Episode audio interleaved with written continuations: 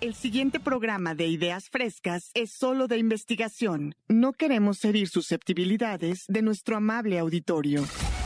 A partir de este momento, nuestros micrófonos se abren para darle espacio a las nuevas voces de la radio. La de los alumnos del Centro de Capacitación MBS. Síguenos en Facebook y Twitter. Centro MBS. Esto es Ideas Frescas. Comenzamos. MBS 102.5. ¿Qué tal amigos? Muy buenos días. Buenos días a Ideas Frescas en esta edición especial. Hoy 2 de octubre del año 2022. Así es, 2 de octubre. Hoy se cumplen 54 años. Así es, 54 años de eh, aquellos hechos aquí en la Ciudad de México. Mi nombre es Cristian Huerta y como les decía, tenemos un programa muy especial. Somos eh, del Centro de Capacitación MBS Puebla y pues le doy la más cordial bienvenida a toda la, a toda la, al auditorio que nos está sintonizando a, través de MBS Radio 102.5. Y qué les puedo decir, emocionado, contento de estar enfrente de esos micrófonos. Eh, hoy es un día muy especial porque los chicos que prepararon este programa es algo realmente de, resaltar. ¿Por qué? Porque están concluyendo una certificación, una certificación de locución. Más adelante vamos a estar platicando un poquito más allá de eso. Pero como les decía hace un momento, hoy es 2 de octubre y tenemos un material preparado por una de nuestras compañeras, una de las chicas integrantes de esta certificación de locución profesional en, de la ciudad de Puebla, es de Clara Huerta. Y nos va a hablar un poquito de lo que es el 2 de octubre. 2 de octubre, como les decía, se cumple un, un año más, un aniversario más de los hechos sucedidos. Eh, no se despegue la gente que está ahorita sintonizándonos porque tenemos premios, tenemos regalos. Más adelante, entonces, quédense pendientes a través de esta, esta emisora y vamos a, a la cápsula y continuamos.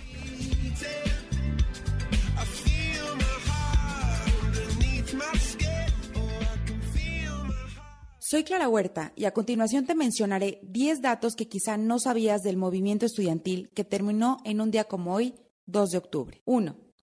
El contexto político y social de nuestro país era de inconformidad e injusticia. Por ello surgieron movimientos para exigir democracia y justicia. 2. Uno de los puntos más importantes del pliego petitorio para el gobierno mexicano era la libertad de presos políticos. 3. 13 de septiembre fue la marcha por el ingreso del ejército a la UNAM. 4. Se realizó otra marcha el 2 de octubre de 1968 y esa tarde dos helicópteros lanzaron dos luces de bengala y a partir de ahí inició el tiroteo. 5. Se calcularon 8.000 militares y 300 vehículos como tanques, jeeps, todos armados y blindados. 6. Activistas afirman que se dispararon 15.000 proyectiles. 7. Expertos estiman más de 5.000 desaparecidos. 8. Único movimiento estudiantil en el mundo que terminó en una matanza. 9. Investigaciones apuntan que Luis Echeverría dio la orden de la matanza. 10. Los Juegos Olímpicos de 1968 iniciaron el 12 de octubre 10 días después de la matanza. Soy Clara Huerta y te invito a que te quedes aquí en Ideas Frescas.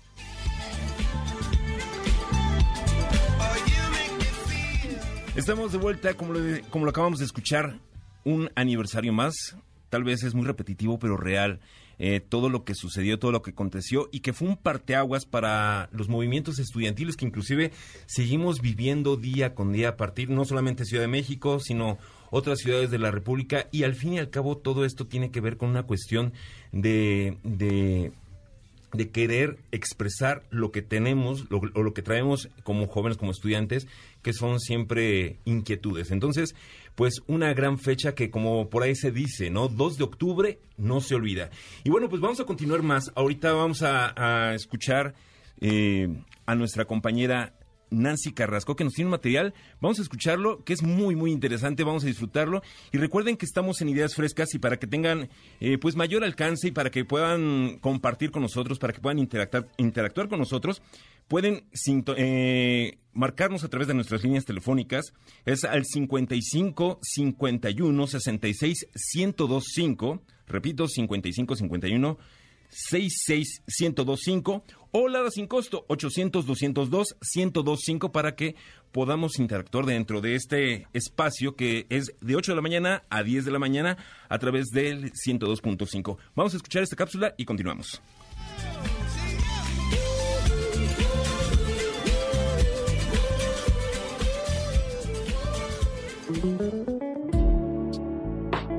Los rótulos, aquellos diseños comerciales y espontáneos llenos de colorido e ingenio, hoy en día son considerados como arte popular mexicano. Yo soy Nancy Carrasco, conoce más de ellos aquí en Ideas Frescas.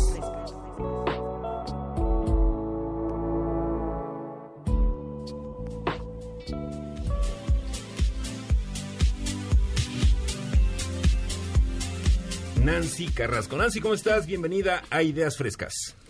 Qué gusto estar de regreso en Ideas Frescas. Qué bueno que se despiertan con el 102.5 en Ideas Frescas. Yo soy Nancy Carrasco y hoy vamos a desempolvar un poquito este ¿eh? tema. Que no está muerto. no, no más está vivo muerto, que estaba, nunca. pero ahorita en, en tu introducción nos marcas que es algo que tiene que ver literal con el arte. Con el arte y la expresión cultural de los mexicanos. Que con esta situación de, de la era digital, muchos pensamos que ya desapareció, pero como acabas de decir, Bueno, es que desde que se terminó la revolución, todo va de la historia. Ok, y va. entonces va, va- e inicia con eso, precisamente empieza la publicidad en esa época, empieza la época del consumo, empieza también eh, la sociedad de consumo y entonces... eh, hay una necesidad, empiezan pues las empresas, los negocios y con ello pues la necesidad de la publicidad y ahí es donde empiezan los rótulos.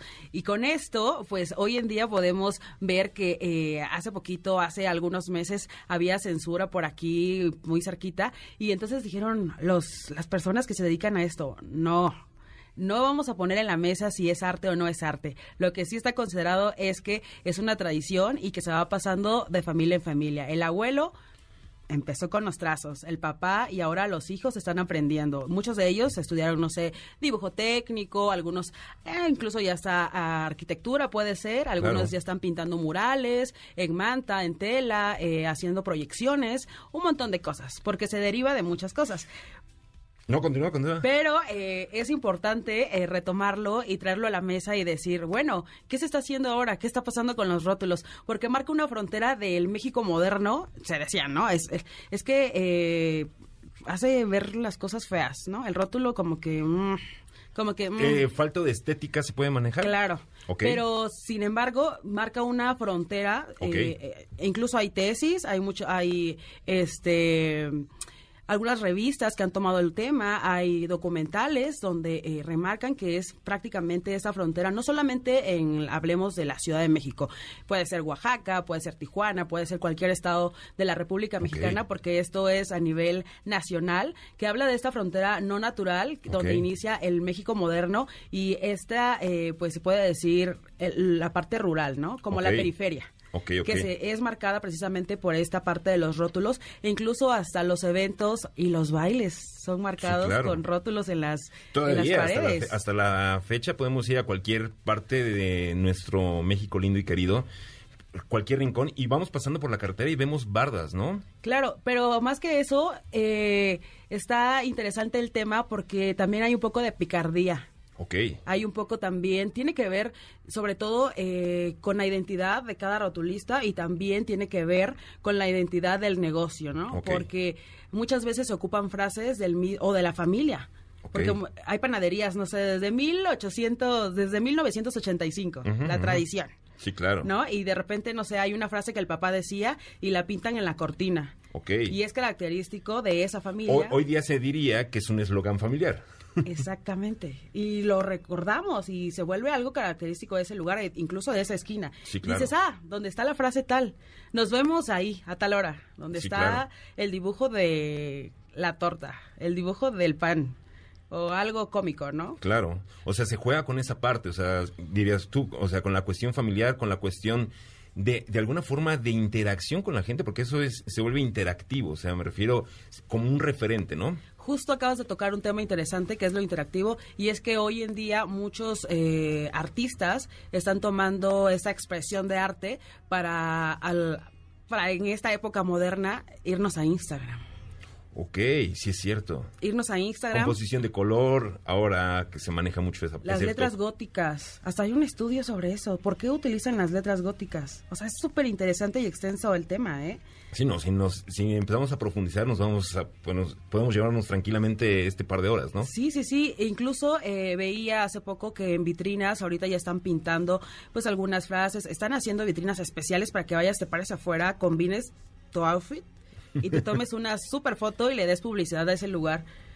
Imagínate. Está- está cool. O sea, se está conjugando esta parte de la parte tradicionalista que estamos hablando, no sé, de hace 100, 90, 80 años, a la parte actual, la- juntando con la parte digital, ¿no? O sea, haciendo esa, ese conjunto, ¿no? Ese conjunto. Hace poquito compartía con Chris para los que nos escuchan eh, unos reels que vi en Instagram de algunas cosas que pintaban como playeras, cuadros. eh, veíamos también algunas este, tablas con, con frases. Ok. Eh, ¿qué Este, vimos también, habían, no sé, partes de la ropa, chamarras. Súper padres, chamarras con frases, súper mexicanas, chamarras eh, con dibujos y vuelve algo característicos. auténtico, ¿no? Sí, y, y también te digo, es la identidad de cada artista, porque no todos pintan de la misma Ah, manera. no, claro, o sea, acá ahí cada quien tiene su forma, tiene su estilo, tiene su, hasta inclusive la forma en, en cómo plasmar el pincel, ¿no? O sea, la fuerza que puedes imprimirle, ¿no? Exacto, entonces, Si es fuerte, si es delicado. si tienen la oportunidad, busquen a través de Instagram el hashtag de Rótulos México y vean todo lo que hay. Y hay un montón de páginas donde ustedes pueden tomarse alguna foto si ven alguno que les guste, porque todas las calles prácticamente son galería. Todas las calles de México. Yo creo que es interesante este movimiento que se está viendo ahorita, que es esto de intervenir la ropa, las frases, revivir también frases de, de, de canciones, de cumbias. Eso pasa, perdón que te interrumpa, eso también pasa mucho hoy día en los pueblos mágicos, que hay calles inclusive muy coloridas y que sirven para esta parte de composición de colores con frases muy distintivas, inclusive de la misma población local. Justo ahorita estaba, justo ahorita que estás, estás mencionando esto, estoy recordando que en Valquírico vi la frase de bésame mucho. Yo me tomé una foto ahí. No me besé mucho, pero sí me tomé ahí en la banquita y está rotulada el bésame mucho. Y, Y- es una canción conocida. Ah, no, claro, y es, no, no nada más es conocida, es emblemática de nuestro México, ¿no? Y así, podemos seguir hablando del tema porque hay un montón de, de frases y reconocimiento de los artistas. Yo eh, quiero mencionar en específico Oaxaca, porque soy de Oaxaca y porque ahorita en el arte del rótulo está reviviendo en toda la expresión, en todos los colectivos, en todos los... eh, en todos los eh, mercaditos ves ya, en lugar de ver la impresión, las lonas, hoy en día puedes ver rótulos. Y es bonito y, y es bonito regresar al, al pasado. Es un poquito, por eso, volviendo al punto de hace un ratito, conjuntar esas dos partes, lo, lo tradicional con la parte actual. Nancy, muchísimas gracias por este gran, gran tema. Tus redes sociales, por favor.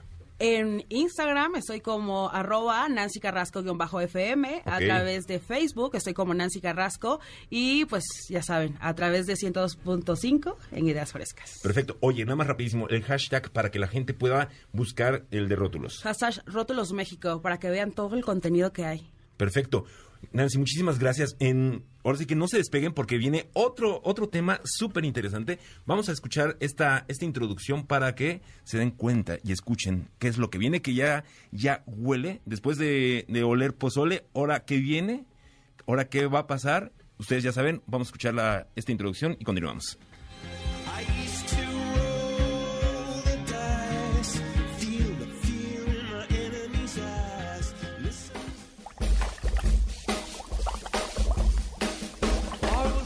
Acerca una de las celebraciones más esperadas del año.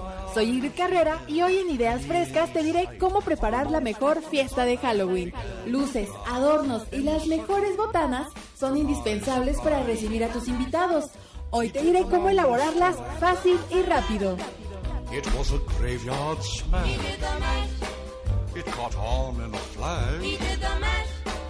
He did the monster Amigos, estamos de vuelta. Ingrid Carrera, ¿cómo estás? Muy buenos días. Muy buenos días, Cris. Buenos días a todos los que nos están escuchando en Ideas Frescas. Pues muy bien, muy feliz porque terminó septiembre. Sí, o sea, pasamos de oler pozole, ahora como nos decían en producción, oler a... muerto. Ha muerto. Y qué mejor forma de introducirnos a esta parte, porque acá vamos a entrar un poco en controversia con esta situación de Día de Muertos, Halloween y demás, pero de alguna forma México ha, ha optado por conjuntar esta parte. Así es. Más porque todo va muy pegadito en cuestión de fechas, ¿no? Así es.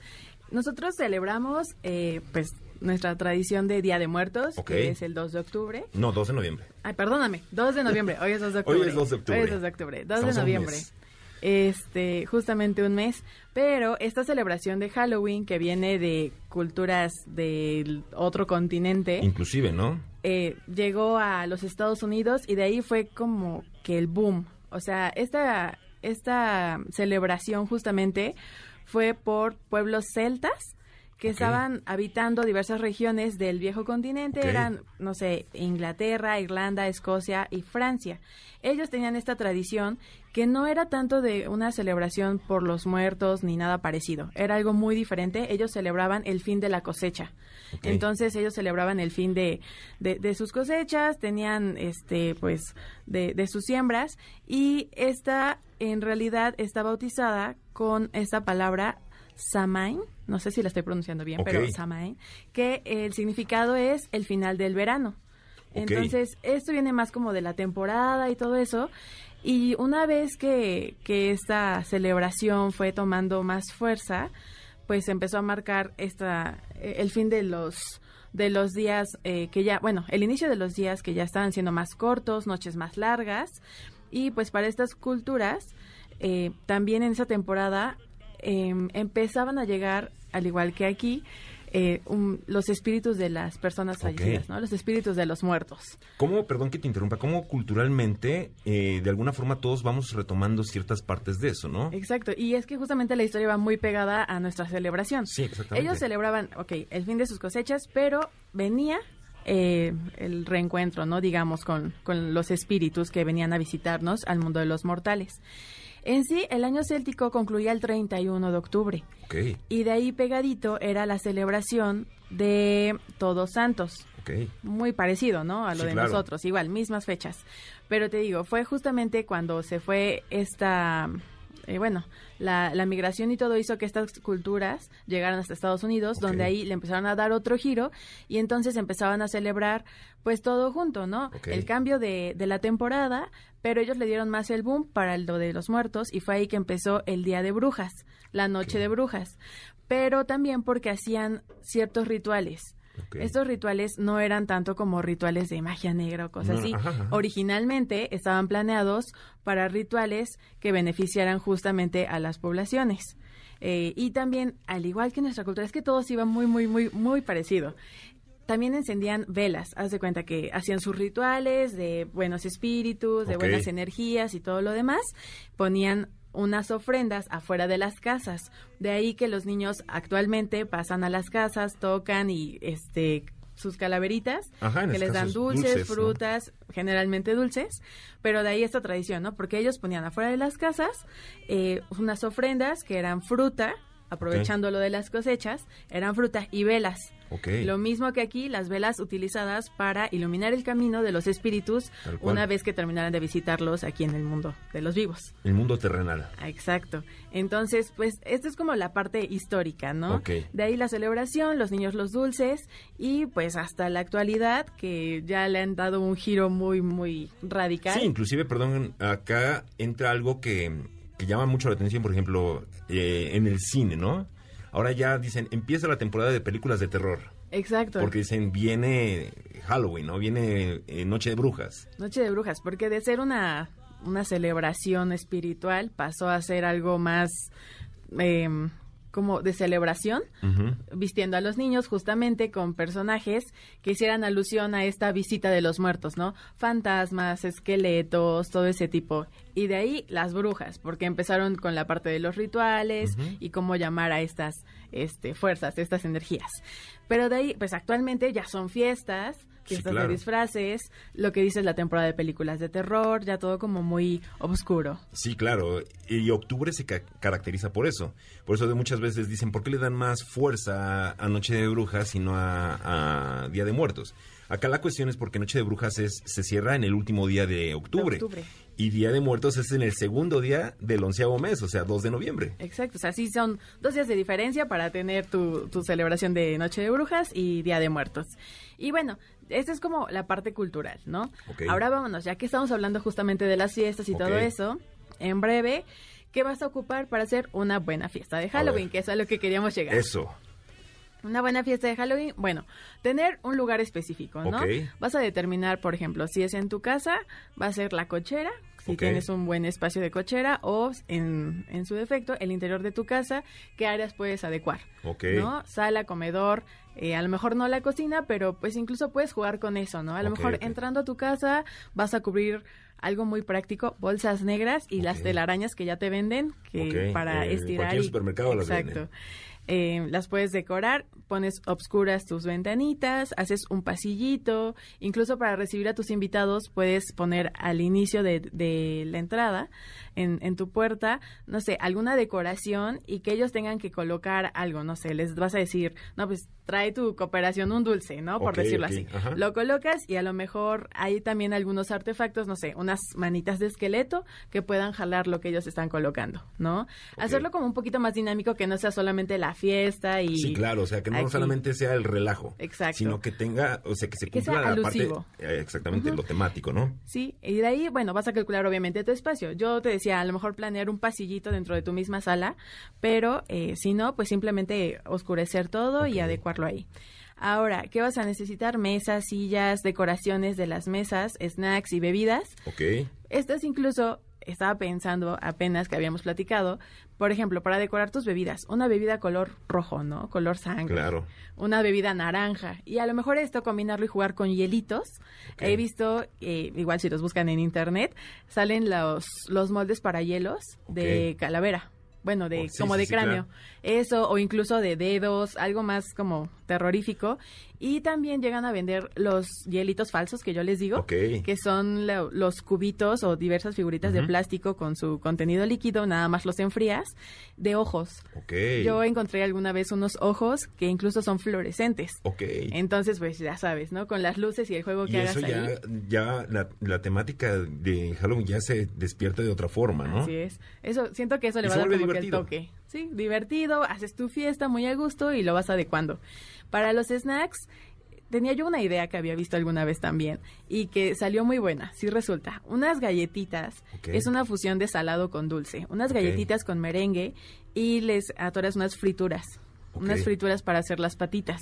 Va. Eso pues es un snack, incluso puede ser como más para niños, Sí, ¿no? claro. Pero pues ya para adultos los dedos de queso con su catsup respectiva para hacer unos deditos ahí cortados, ensangrentados, este, ¿qué más puede ser? Eh, igual los mismos cráneos estos los puedes hacer con empanizados. A lo mejor igual de quesito, empanizados y ya eso pues con su, su bolita, ¿no? Ok. Respectiva. Los pasteles, los pasteles de fondant que ya los puedes pedir ¿qué te de decir? cualquier figura, De de cualquier- cualquier relleno, eso para darle como que el toque del postre también. Perfecto. No, o sea, prácticamente ya nos diste un gran avance. Faltan prácticamente 29 días para esa gran fecha, pero pues, eh, pues es una gran oportunidad hoy 2 de octubre para empezarse a preparar en esto, ¿no? Así es, entonces pues ya saben, algunos tips solamente como para más boom en sus bebidas, en sus en sus snacks y pues nunca va a faltar obviamente la clásica decoración en la puerta, en, la- en, en el interior de tu casa y muy a gusto que la pueden pasar. Eso sí, exactamente. Y, tu disfraz, por claro, supuesto. obviamente, eso es básico, si no, ¿qué Sí, chiste la no, qué fiesta? chiste. Eh, Ingrid, rapidísimo, si la gente tiene más dudas sobre estos tips para poder realizar una gran noche de brujas, pásanos tus redes sociales, por favor. Con mucho gusto. En Twitter estoy como arroba güera con W. Lo escriben todo con W y al final le ponen con W. Ok. Eh, en Instagram como Ingrid-CC Ok. y Facebook Ingrid C. Carrera. Perfecto, Ingrid. Muchísimas gracias por, por ser parte de Ideas Frescas de este día tan, tan especial. Y bueno, vamos a un corte y regresamos. No se olviden eh, marcarnos acá nuestras líneas en cabina 55 51 66 1025 o la sin costo 800 202 1025. Vamos a un corte comercial y regresamos acá a Ideas Frescas. Apoyando a los nuevos talentos de la radio en MBS 102.5. Esto es Ideas Frescas. En un momento regresamos. En MBS 102.5 le damos espacio a las nuevas voces de la radio. Continuamos en Ideas Frescas. Oye, ¿te gusta conocerte, buscar pruebas que te digan cómo eres? Bueno, pues este tema es para ti. Yo soy Esmeralda Juárez y hoy hablaré de el enneagrama de la personalidad. Si te intriga conocer qué personalidad podría ser, no te lo pierdas.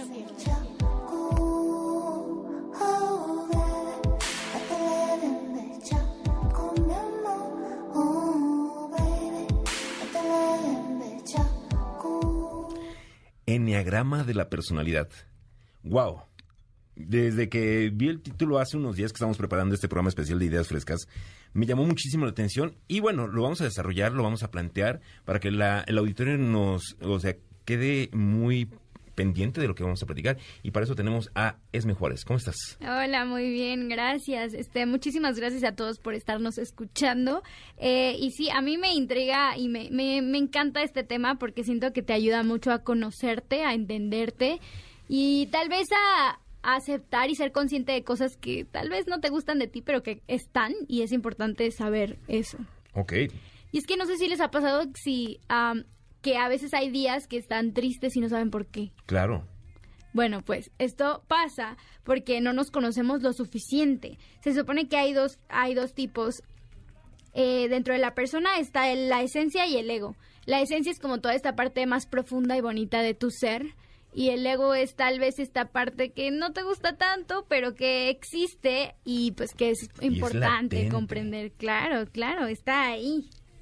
Y bueno, eh, el enagrama de la personalidad lo que nos dice es, pues, saber quién eres, tus deseos, eh, lo que sientes, tal vez esa piedra emocional en la que siempre vas y te topas. Por ejemplo, a mí me pasa mucho que, bueno, yo soy uno, ahorita habla- hablaremos de eso, pero eh, siento que a veces quiero todo que sea perfecto, tenerlo en control y eso me pasa constantemente y es como aprender, ok, no puede ser todo perfecto porque no existe.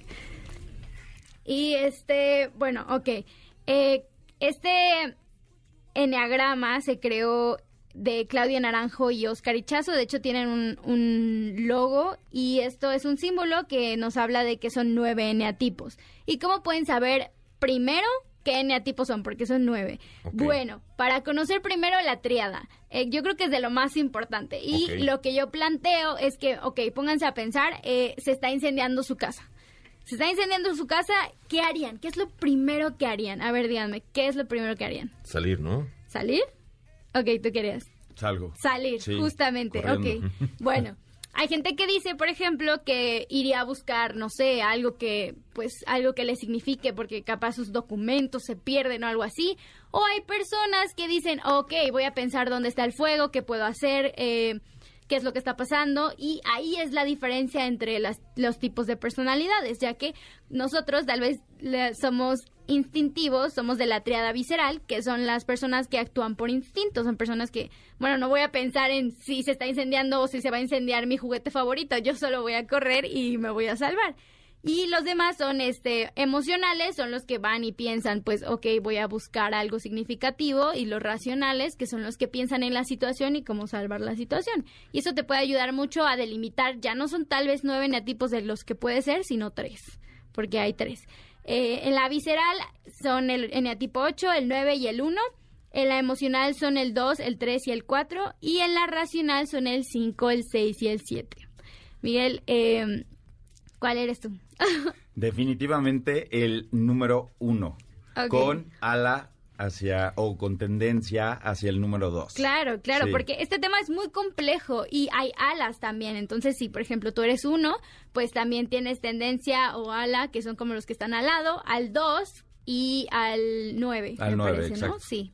Nueve. Entonces, es- está muy complejo, pero ahorita vamos a estar hablando acerca de ellos. Y es que, oigan, si quieren saber un poco más acerca de esto, hay un álbum que hizo Sleeping at Last sobre todos los eneatipos. Entonces, bueno, voy a estar como diciéndoles algunas frases para que empiecen como a entender un poco cuál podrían ser, porque esto les puede ayudar mucho. Sí, claro. Acá, acá el detalle está que justo ahorita en este momento la gente, nuestros radioescuchas, que pongan mucha atención porque son datos muy precisos. Sí, claro, que los pueden ayudar a cambiar toda su vida. Yo desde que entendí eh, qué era el enneagrama de la personalidad me ha ayudado muchísimo a conocerme, a entenderme, a ser consciente de mis heridas, porque también habla de tus heridas de la infancia, de quién eres, de por qué haces las cosas que haces, como todo. Entonces es muy, muy importante.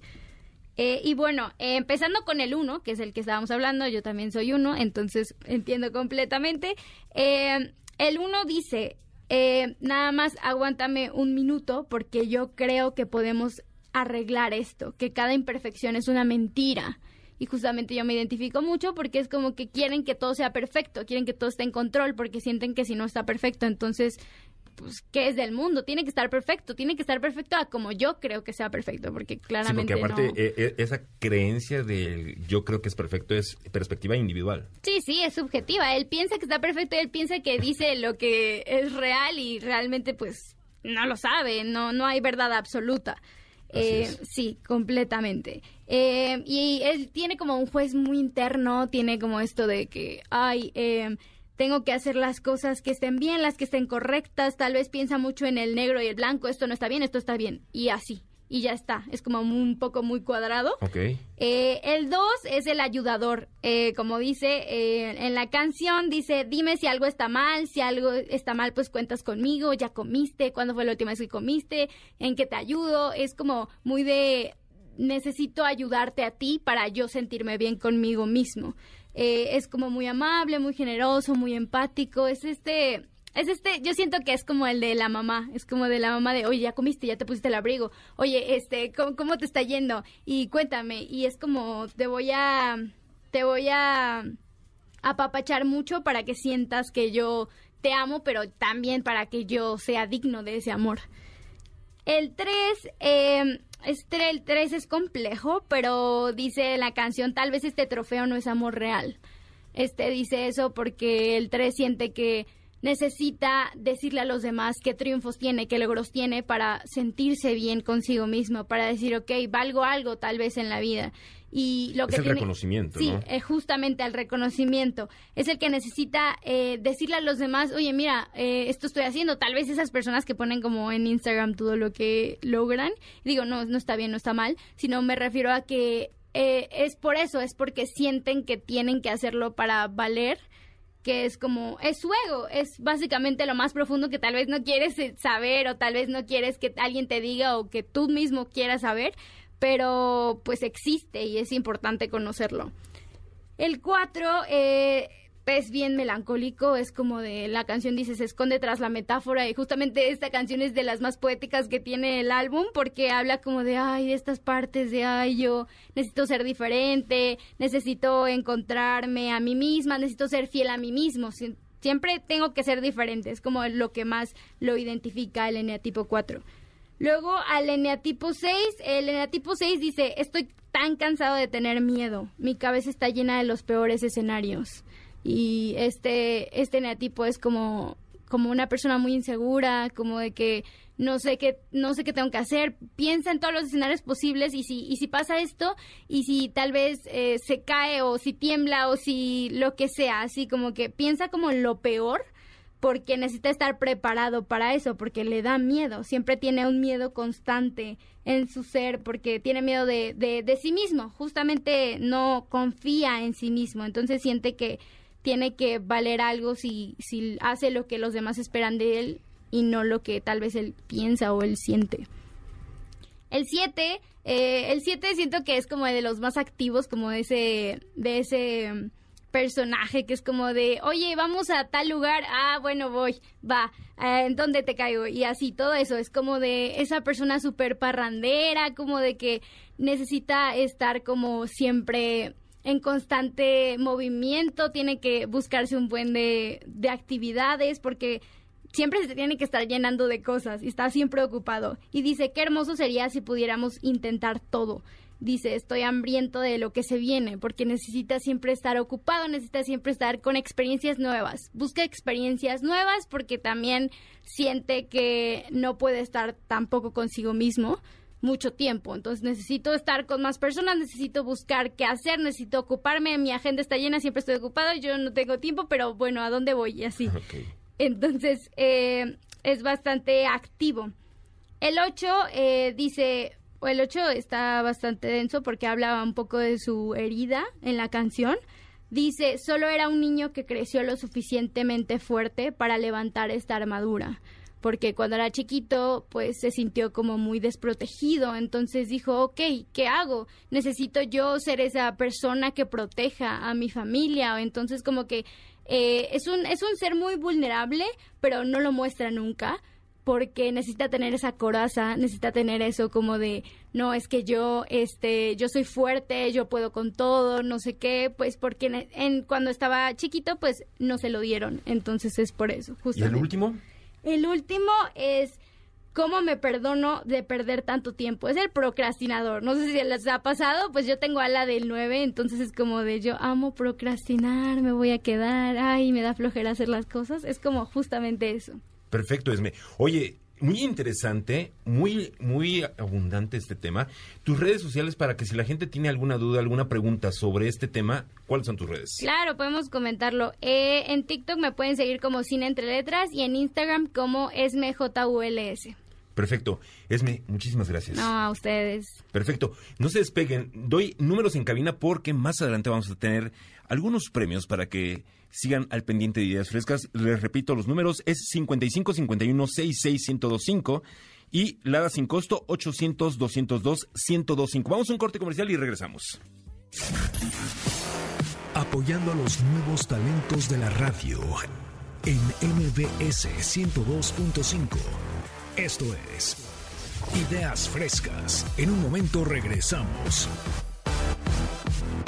En MBS 102.5 le damos espacio a las nuevas voces de la radio. Continuamos en Ideas Frescas. Y estamos de vuelta en Ideas Frescas y vamos a continuar con estos temas profundos. Y para un tema profundo, pues ahora sí que tenemos un gran representante de un tema profundo. Ahora vamos a, vamos a presentarlo, pero vamos a escuchar esta pequeña cápsula para que vayamos introduciéndonos al tema.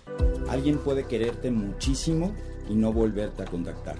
No quiere que desaparezcas, simplemente no te quiere en su misma mesa.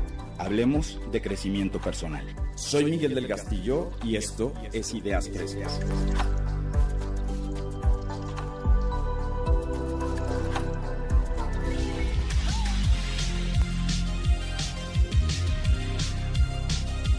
Así es, y tenemos a Juan Miguel del Castillo. Amigo, ¿cómo estás? Feliz, feliz de estar de nuevo en Ideas Frescas. Así es, y con un programa muy especial, más adelante vamos a platicar de qué se trata.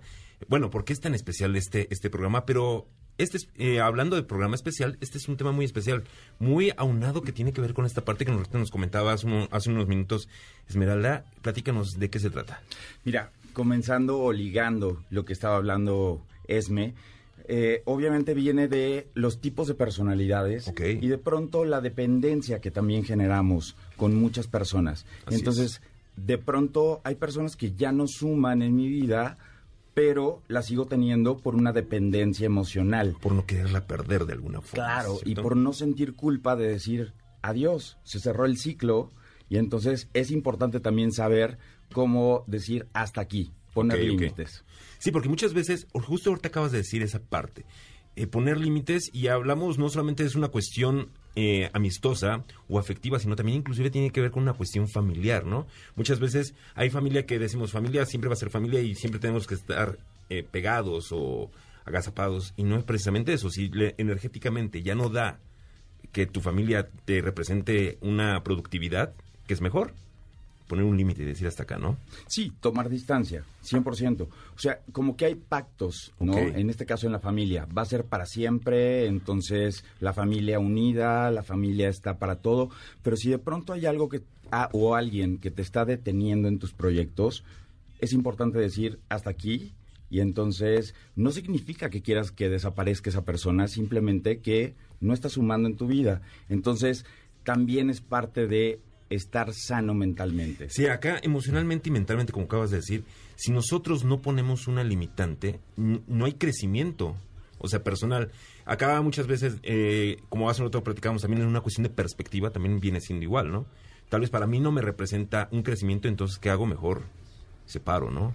Y va viendo una evolución. Ok. Hablaba Esme de heridas emocionales. Todos tenemos, no nos salvamos, ¿no? Sin excepción, ¿eh? Sin excepción. Ya sea la aprobación, ya sea el reconocimiento, hay muchísimas. Lo que sea. Entonces, si no vamos sanando esas heridas emocionales, son como las físicas. Sí, claro. Si yo me corto y no sano, entonces se va haciendo mucho más profundo.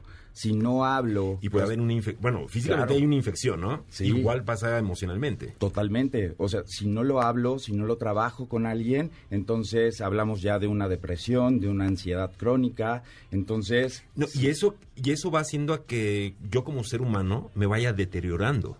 100%, porque hay químicos en el cerebro que ya no se producen.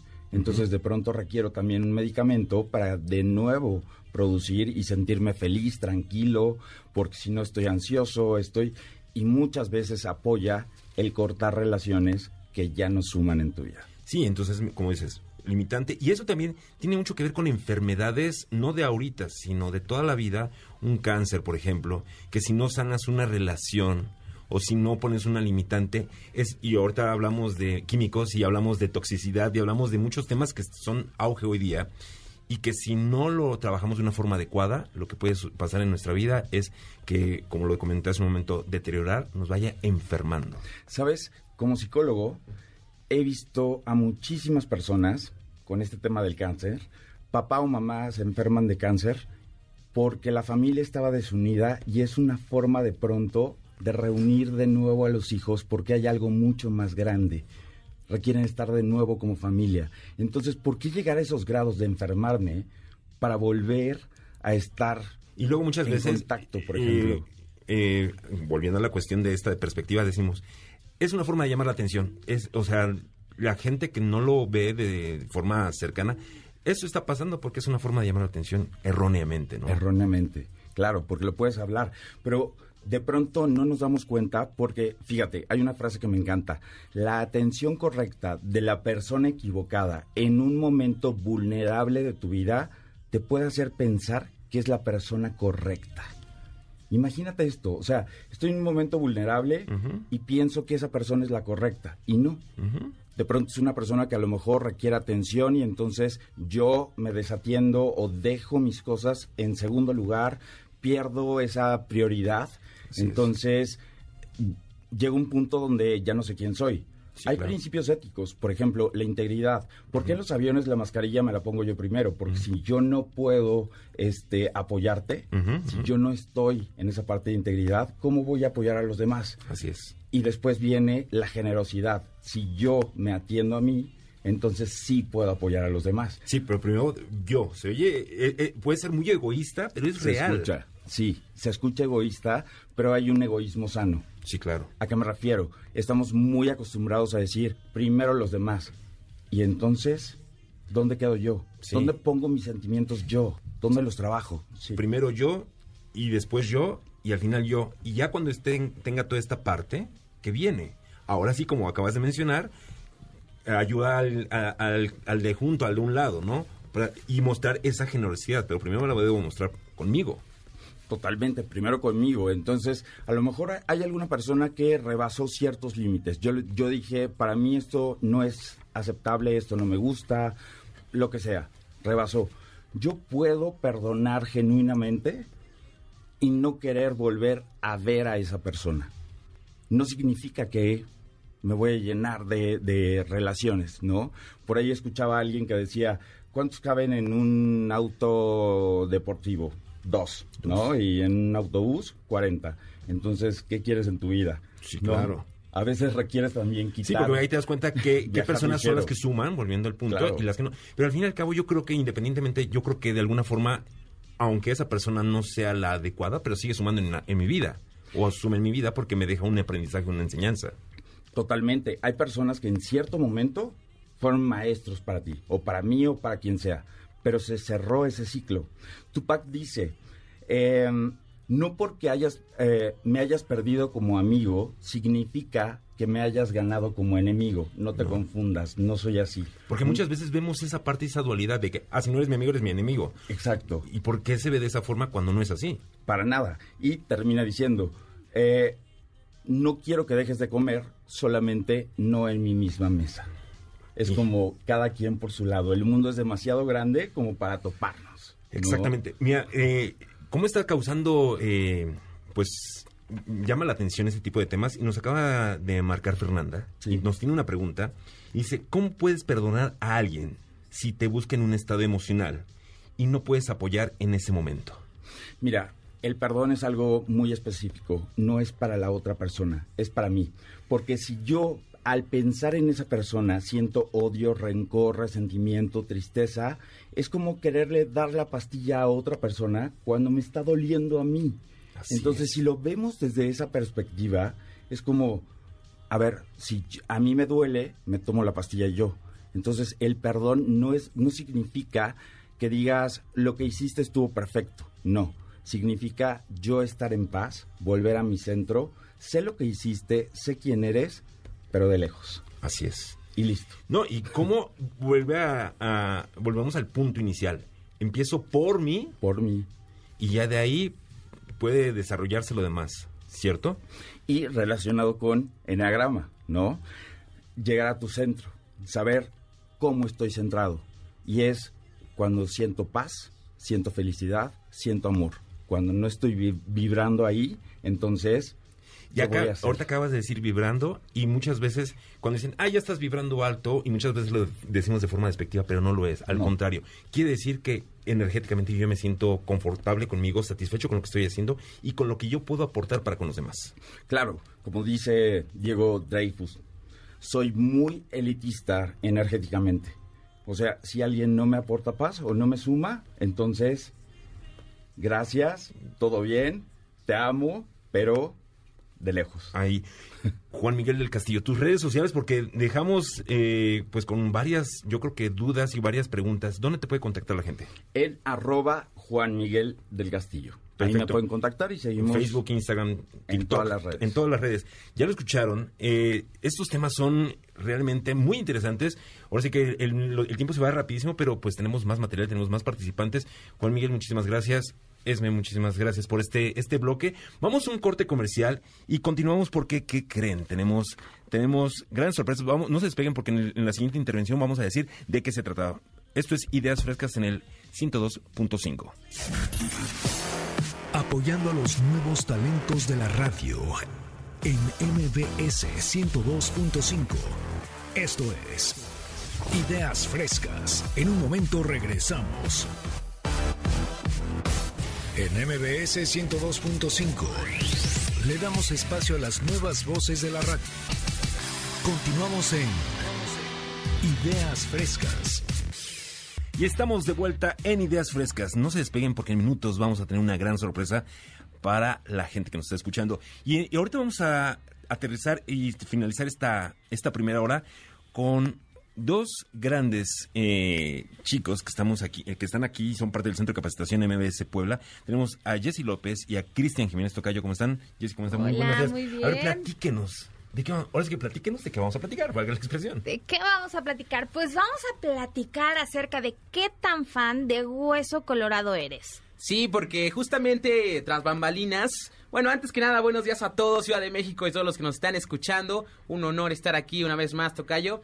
Y bueno, regresando al tema, tras bamba- bambalinas estábamos platicando que Luis Miguel el próximo año ya va a regresar a los conciertos, ¿no? Va a tener una gira por todo, por, por todo México. Y como yo soy muy fan de Luis Miguel, yo dije, bueno, yo puedo hacer cualquier cosa para poder estar ahí, quizás eh, en un boleto general o en un VIP, ¿no? Pero justamente vamos a hablar de eso pronto, Cayo. Justamente vamos a hablar de eso, de qué has hecho, qué es lo más loco que harías o qué es lo más loco que has hecho por ver a tu fan o por conseguir alguna cosa de tu ídolo, ¿no, Jess? Lo más extremo que digo, hay desde los fanáticos o los aficionados, de, eh, en general artistas, deporte, lo que sea, que son temporales o que son por moda. Pero hay otros que son de hueso colorado, literalmente, que venden hasta los muebles de la casa con tal de llegar al partido, al concierto. A lo que sea. Así es. Y por ejemplo, Adelante, No, adelante. no, no. Ahorita que dicen, eh, estamos en una época y estamos cercanos a la justa deportiva más importante después de los Juegos Olímpicos, que es el- la Copa del Mundo. Y ahorita con esta cuestión de los fans, me vino a la cabeza inmediatamente los que llenan ese famosísimo álbum. Sí, Todo lo que claro. hacen con tal de llenarlo. Sí, Exacto. claro, porque inclusive ves que luego eh, venden las estampas individuales en un precio elevado, ¿no? De Muy los elevado. jugadores importantes. Y eso es muy de fan. Sí, es muy de fan, porque a diferencia del fan y del seguidor, el seguidor únicamente es el que pues va como por gusto compromiso, Que ¿no? está al pendiente. Exacto, y el fan pues ya es el que realmente le apasiona, ¿no? Y bueno, puede ser fan de distintas cosas, ¿no? Por ejemplo, algún deporte, ya lo mencionabas, Tocayo, eh, algún grupo musical, algún Artista. artista, o inclusive alguna caricatura también Videojuegos. videojuegos que es un es también un este un un círculo de fans donde inclusive las personas se visten como los videojuegos no las películas Exactamente. los- Y viene acá el cosplay y demás. Exacto, exacto. Y viene que la película, que el juguete, que el póster y, y de esa forma muestran qué tan... Porque fan viene de fanático, ¿no? De- ¿Qué así tan es, de la fanático palabra eres, fanático. ¿no? Así es que de hecho, bueno, hay muchos que si se ponen a platicar entre fanáticos o fans, empiezan a sentir celos porque él sabe más cosas que yo o está equivocado en algo o Los porque datos, ¿no? exactamente. Entonces, empiezan a ver esas cosas como que me encelo o ya si el artista o el jugador o lo que sea tiene una relación, ya también están opinando, o sea, se saben incluso yo creo que hasta de qué color es el pantalón que usaron el día de ayer. sí, exactamente Detalles. Así es. Oigan, y quiero platicarles unos casos famosísimos de personas tan fanáticas que han hecho pues cosas del otro mundo, ¿no? Por ejemplo, los que se tatúan, los que se tatúan eh, pues ya las figuras de los artistas o caricaturas, o por ejemplo, hay un admirador de Justin Bieber que pagó 587 euros por una botella de agua del cantante. O sea, yo no me imagino de dónde sacó esa botella, pero esa misma botella ya había tomado este el cantante de pop. ¿Y cómo supieron que era de, de, de esta gran Pues, ¿quién figura? sabe? Oye, ¿quién me lo comprueba? dice, ¿no? ¿Quién me lo no? Exactamente. Bueno, ha llegado hasta las cirugías. Por ejemplo, la famosísima Barbie humana. Ah, claro. El Ken, que ahora es Barbie también. Él se sentía Barbie. Sí. No, y hay por ahí otra que es una seguidora iraní de Angelina Jolie, que también eh, se ha hecho más de 50 operaciones con tal de parecerse a ella. Sí, no, y eso ya, eh, inclusive ya rebasa, ¿no? Sí, ya, pasa se- de lo normal. ya pasa de ser eh, fanático a ser fanatista, ¿no? no Eh, ser- el fanatismo. fanatismo, perdón. Exactamente. Y ya es rebasar, ¿no?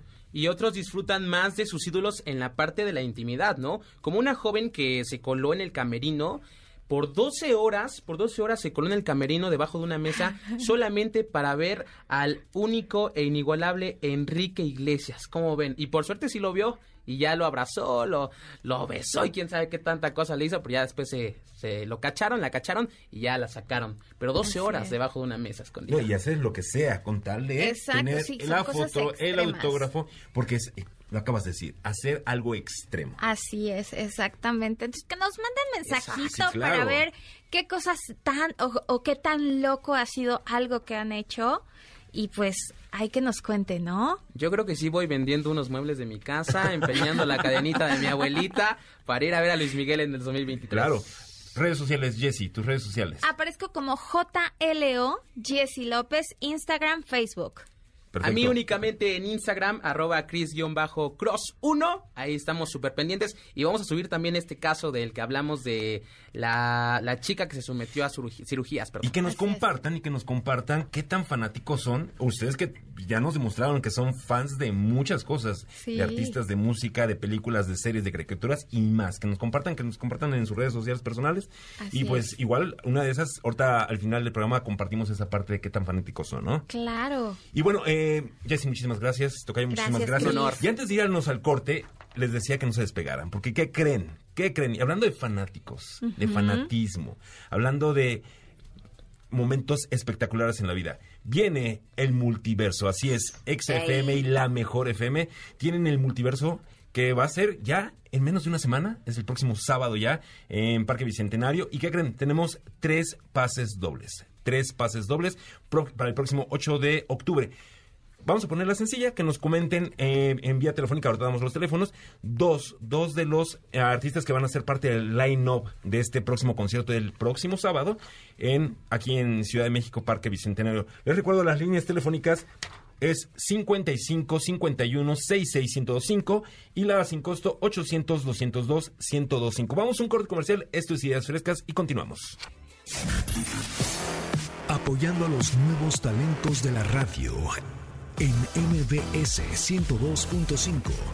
Esto es Ideas Frescas. En un momento regresamos.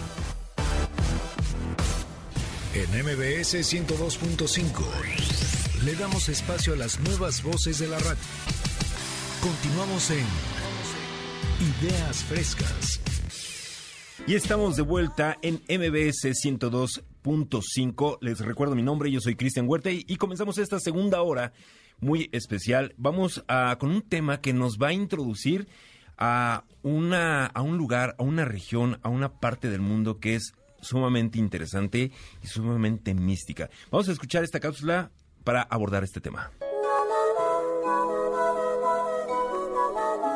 Lo conocen como el país del sol naciente. Ha brindado al mundo grandes inventos y avances en diversos campos. La mayoría lo identifica por su herencia cultural y cultura pop. Soy John García y hoy te voy a hablar sobre algunas curiosidades de la cultura japonesa.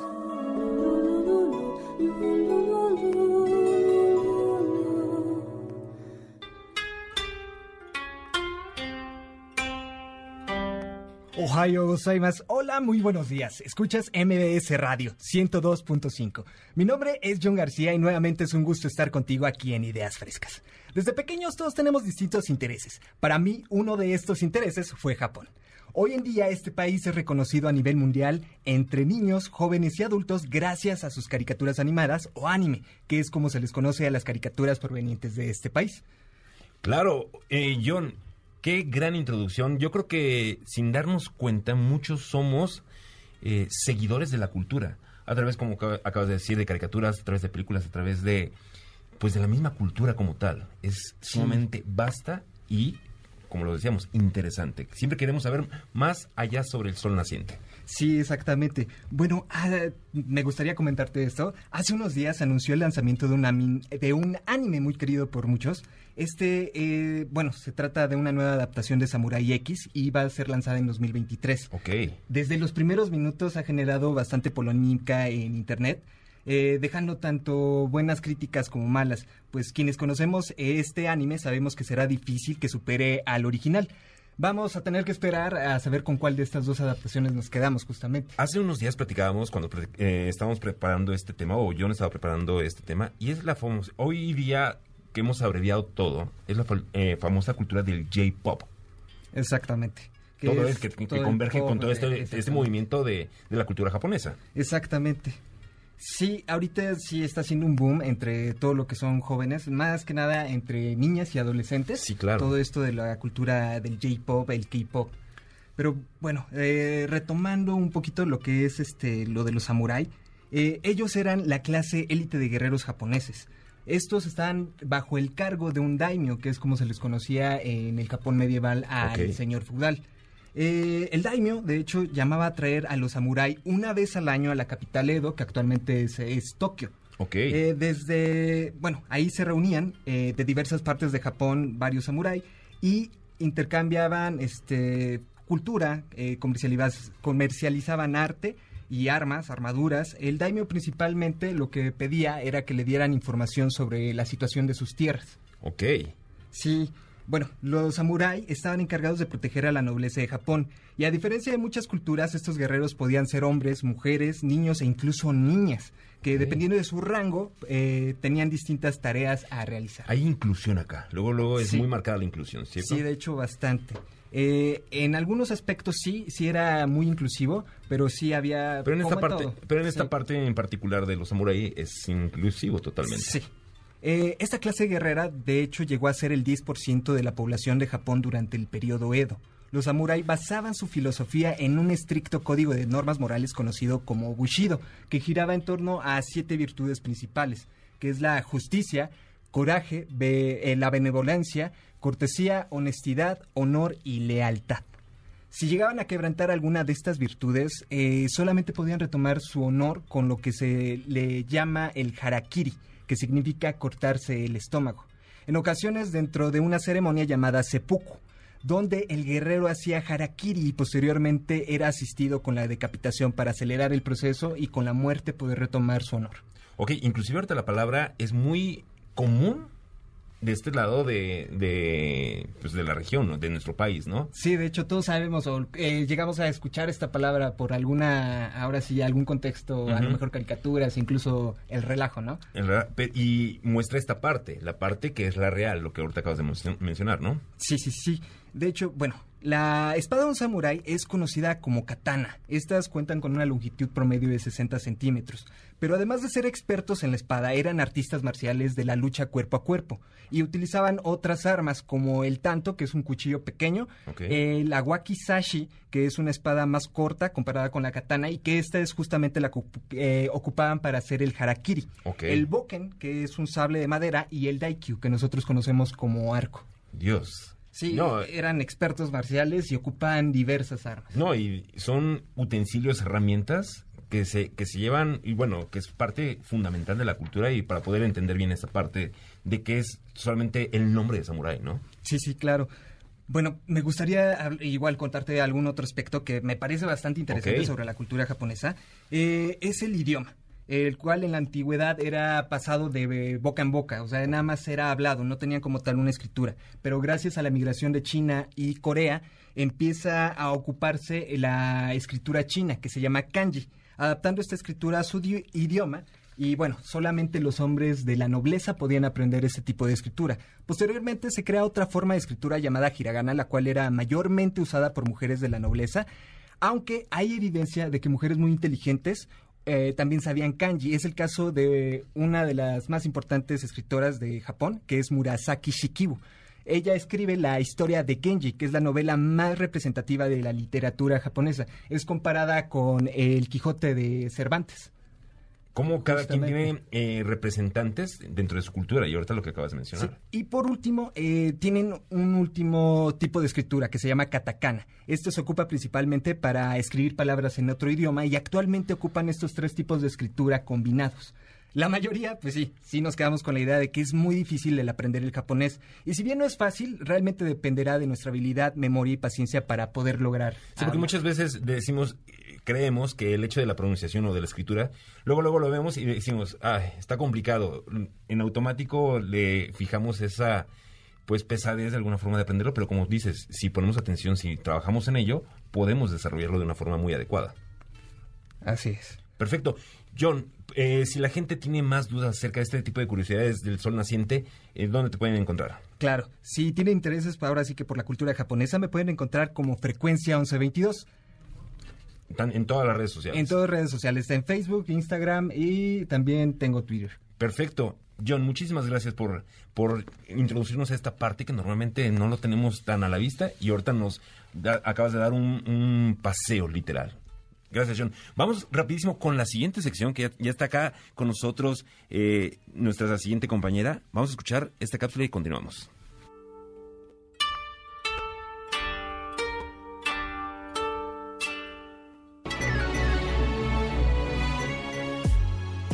Hola, soy Aranza Bedoya y te quiero platicar del fast fashion o de la moda rápida y cómo nos afecta a todos. Si te interesa el tema, quédate conmigo.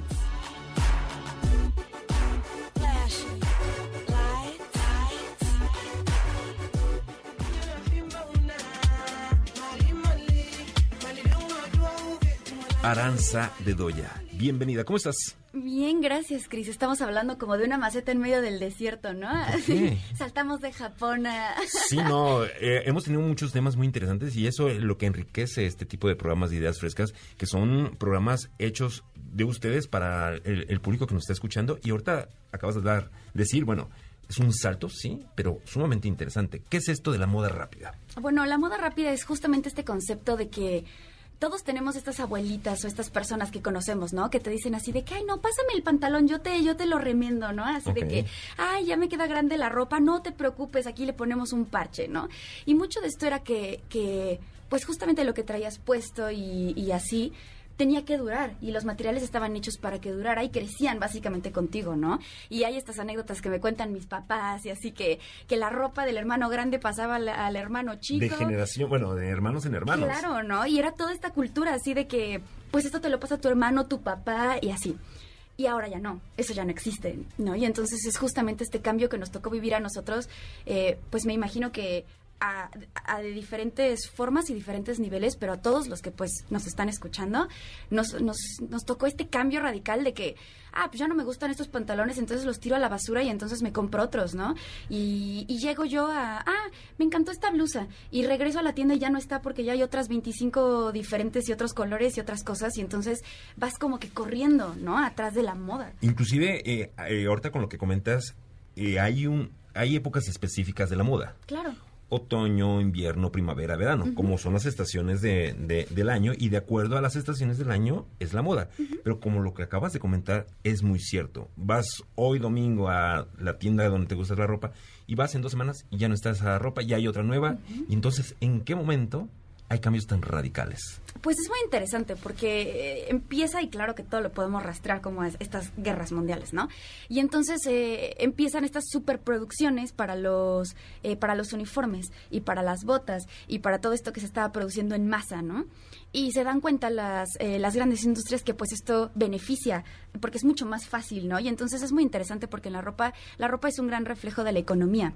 Entonces, por ejemplo, eh, contrario a lo que uno pensaría, una minifalda es más cara que hacer que, por ejemplo, una falda larga, ¿no? Porque la falda larga, eh, los patrones eh, desperdician menos tela y las minifaldas tienen mucha merma.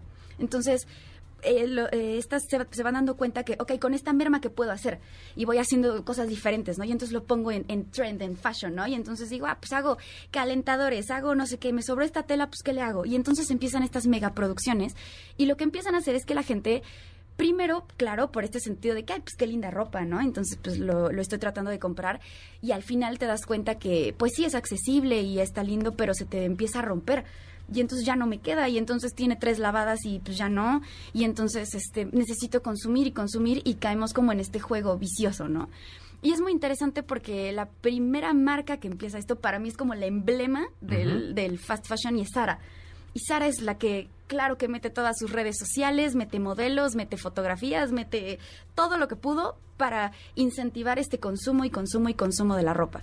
Y se me hace muy interesante ver cómo esto, que pues empieza con botas y, y, Converse y todo esto, acaba en pues personas con 25 bolsas, ¿no? De ropa que, que pues, todo el mundo sabe que no se las va a poner en un mes, en tres meses, y, y- y justamente de, de- con tanto consumo la gente y seguimos diciendo así que es que no tengo nada que ponerme. No, y pasa algo bien curioso, y no sé si les pasa a los radioescuchas, que de repente abrimos el closet de casa y de repente tenemos ropa con etiqueta.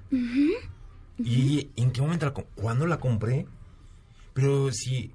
¿Y entonces qué hacemos? Optamos por, qué por regalarla o por venderla o por mandarla a un bazar o por lo que sea. Y entonces caemos en el consumismo Claro. y ni siquiera dirías tú, no tenemos nada que ponernos. No, ahí estaba, simple y sencillamente no le pusimos atención. Y como ya no está de moda, Claro. Luego ya ni te gusta, ¿no? A veces tú dices, del ay, color, qué vejestorio es esto, yo por qué me lo compré, no tiene ni un año. Y entonces es muy interesante. A mí se me hace que, eh, sobre todo las personas que, que tienen hijos, que tienen todo este, todo este tema, tal vez es, es más cercano el hecho de que pues, te compré unos tenis y ya no te quedan. ¿Cómo es posible que ya no te queden si te los compras hace dos semanas, no? Y creo que hasta, hasta ese punto es muy entendible. Pero de pronto sí volteas a ver y en estos como videos, ¿no? De TikTok o YouTube. O creo que todo el mundo ha visto ese tipo de cosas que la gente pide por internet y pide 800 pantalones y así de que 30 playeras y voy a hacer mi... Les voy a enseñar lo que me compré. Y se compran tantas cosas que es así de... ¿Y cuándo te vas ¿Y a en qué poner momento? tanto? Claro. Y, y lo preocupante es que pues todo eso viene con un costo, ¿no? Y pues es el costo, pues claro, medioambiental. Sí, claro, porque todo es una producción, o sea, son fábricas, son maquilas, es gente, es insumos de muchísimas cosas y mucho consumismo y que dices, ¿para qué compro tanto? Si al fin y al cabo se va a quedar ahí. Claro. Y va a pasar. O sea, Claro. y no reciclamos. Pero la moda sí se recicla. Sí, la moda se recicla. Y claro que depende de, de uno, ¿no? O sea, la persona puede decirte así de que pues a mí me gustan estos pantalones. Sí, ahorita que dices pantalones, me viene a la cabeza, hace 15 años estaban de moda los pantalones acampanados. Y otra vez... Hoy los traigo puestos. Y, y hoy los puestos. Tú, Aranza, ¿qué tan eh, fashion fast eres? Ay, no sé. La verdad es que me gustaría decirte así de no, yo pura cosa orgánica y disfruto mis cosas, pero yo creo que sí dentro de dentro del mundo de la moda yo creo que sí me consu- me considero como que consumidora y está, o sea, no no creo que sea algo bueno realmente. O sea, sí considero que que dentro de toda esta ola es, es una obligación, pareciera, pero sí considero que, o sea, que, que yo, que tú, que la persona que nos está escuchando, puede, podemos, te- te- o te- en alguien tiene que caber la prudencia, ¿sabes? O sea, claro. si ya es un bombardeo de todos lados en el consume, consume, consume, pues también dentro del consumidor, ¿no? O sea, tiene que haber una... Claro. un- a ver, No, y acá, por ejemplo, eh, ya no es exclusivo de mujeres, también es una cuestión de ya unisex, ¿no? O sea, Claro. hombres, mujeres, ese consumo. Eh, las chicas que una falda, los hombres un pantalón eh, corto, una Ujú. bermuda, un short o algo así. Y ya entonces es para ir refrescando nuestro outfit famoso, ¿no? Claro, y también se hacen como nichos, y te das cuenta así de que, ah, ahora está la estética de eh, los hippies, y entonces todo es de hippies, ¿no? ¿Y qué pasa si yo no soy hippie, ¿no? Y no me encanta lo que veo, y entonces, que, ah, pues, ¿qué hago? ¿Me espero? O, o entro como que esto de la moda, pero pues no me fascina, y luego está así de que, ah, estos son, se cuenta, los hipsters, ¿no? Y entonces, ah, pues esto me encanta, ¿no? Y entonces me voy a comprar todo lo que veo porque ya no sé si en dos semanas va a estar lo mismo, o me lo van a cambiar, y entonces también es esta noción de, pues lo compro porque después ya no hay. No, y es consumismo total. Claro, claro, y se me hace muy triste, ¿no? Porque ¿Sí? dentro de todo esto, o sea, ya te platico, que eh, mi abuelo es sastre. Y entonces hay mucho esta, esta parte de que, de cuidar la ropa y, y todo, y pues qué lástima que ya no, que ya esa cultura casi está extinta. Sí, literal. Ya ah, cada vez hay menos, ¿no? Cada vez hay menos y bueno, la gente nada más se preocupa literal por ir a una tienda, comprar, comprar, comprar y ya no va a esta parte orgánica que viene siendo Justo. un sastre, ¿no? Sí. Eh, Aranza, rapidísimo, redes sociales, por si la gente tiene duda y quiere alguna asesoría que tú les puedas ap- eh, apoyar, ¿cuáles son tus redes sociales? Eh, estoy en Instagram como Aranza Bedoya y en TikTok como Entre Letras. Perfecto. Aranza, muchísimas gracias. Muchas gracias a ti. Bueno, y antes de seguirnos a un corte comercial que creen, tenemos otra sorpresa muy, muy grande, porque ¿qué creen? ¿qué creen? Viene Rafael, próximo 8 de octubre y tenemos un pase, un pase doble. Muy fácil, que nos digan una canción de Rafael y se llevan su pase doble para que vivan este concierto este próximo 8 de octubre. Vamos a un corte comercial y regresamos aquí en Ideas Frescas. Apoyando a los nuevos talentos de la radio en MBS 102.5. Esto es Ideas Frescas. En un momento regresamos. En MBS 102.5 le damos espacio a las nuevas voces de la radio. Continuamos en Ideas Frescas. Y estamos de vuelta en Ideas Frescas. Recuerden nuestros números telefónicos. Recuerden nuestros números telefónicos porque, como les había comentado, tenemos eh, pase doble para ver a Rafael, tenemos los boletos del multiverso, pero nuestras líneas telefónicas son 55 51 66 1025 y la da sin costo 800 202 1025.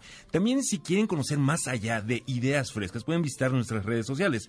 Facebook Ideas Frescas 102.5, Instagram igual Ideas Frescas eh, eh, MBS y Twitter arroba Centro MBS. Así es, y también pueden, eh, si quieren conocer más acerca del Centro de Capacitación MBS, visiten el sitio web www.centrombs.com.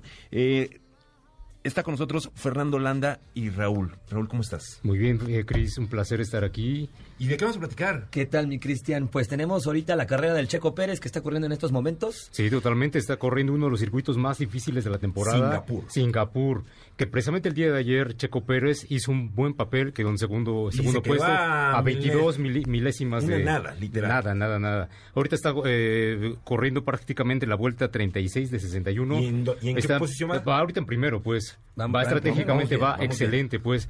Y fíjate que un eh, papel muy importante que está jugando ahorita Checo, que está queriéndose quitar la espinita, porque hace en el 2017 que fue su, pri- eh, su mejor papel, quedó en quinto lugar, entonces está queriendo hacer un papel estelar. Ahorita nos acaban de decir acá, acá en producción que Hamilton acaba de abandonar la carrera. Acaba de abandonar la carrera de Hamilton, que trae hay un pique, bueno, desde hace dos carreras, eh, trae una situación muy especial porque Hamilton, Hamilton quiere resucitar. Sabemos que es, uno, es el más grande corredor ahorita de, to- de todos los tiempos, de entonces acuerdo. quiere resucitar en esta temporada y bueno, ya abandonó la, la carrera por el momento. Y Checo va en primera, es lo, es Es lo bueno, mejor, yo creo que importante. eh, en menos de un mes el, el Gran Premio de México y yo creo que va a venir como en su mejor momento. Sí, totalmente. Va a ser, yo creo que la carrera de su vida con en su país, con su público.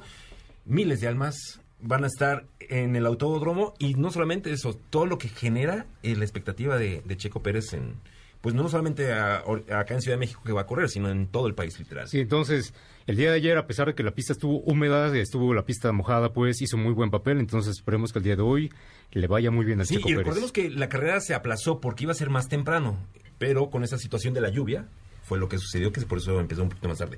¿De qué vamos, vamos, vamos a platicar, mi estimado La? Liga de Fútbol Mexicano que ya está por concluir en la jornada 17 que se va a jugar hoy. Hoy. Solo hay tres partidos pendientes, pero obviamente ya tienen cua- cuatro equipos su boleto asegurado para la liguilla, para los cuartos de final. Quienes están ya asegurados es el América, el Así es. Pachuca y Santos que pasan directamente a cuartos de final. y de los que ya están eh, eh, en, bueno, esperando resultados nada más para el acomodo. Exactamente. Los que van a pelear por el repechaje son Tigres, Toluca, Cruz Azul, Puebla, Guadalajara, León, Juárez y Necaxa. Estos equipos se jugarán el Y, depe- repechaje. y depende, ahorita también depende esta situación del acomodo de quiénes van a jugar contra quiénes, por esta Correcto. situación de los partidos del día de hoy, dependiendo de los resultados, es como se va a hacer el acomodo, ¿cierto? Es correcto. A ver cómo Ya, le va a mi este, Toluca, a ver qué tal. A ver qué tal le va al Toluca. Exactamente. Que de repente estaban como medios perdidos a mitad de torneo y de repente volvieron a resucitar. Pero esperemos que se metan. Esperemos que se metan. Sí, exactamente. Los goleadores del torneo fueron Nicolás Ibáñez del Pachuca con 11 tantos. En número 12 quedó Henry Martín apenitas con 10 goles, pero bastante excelente torneo de Henry Martín. Y que eso lo pone, eh, lo puede catapultar para el Mundial. Pues va a ir al Mundial, Henry Martín es Está todavía en eso, porque todavía eh, nuestro técnico, el Tata Martino, dijo, solamente van a ir tres delanteros y en- están en capilla quién, quién se va, quién se queda. Pues se dice Tenemos que va, se va a ir Funes Mori y, y no ha jugado. Es algo absurdo, ¿no? Absurdo. Pero ya sabemos que el Tata Martino tiene decisiones a veces medio Su loquillas. pero- estratégica, su estrategia, perdón, medio rara a veces, a veces no y gustada que eso del todo. pone a- en predicamento a toda la afición, porque toda la afición se le echa encima. ¿Qué pasó en el partido pasado contra Colombia? Pues le aventaron de todos al acabando el partido, ¿no? Y que Totalmente. hashtag Tata fuera, ¿no? Y hablando del Mundial, que ya estamos a 43 días de que se celebre el Mundial en Qatar, eh, que será en noviembre.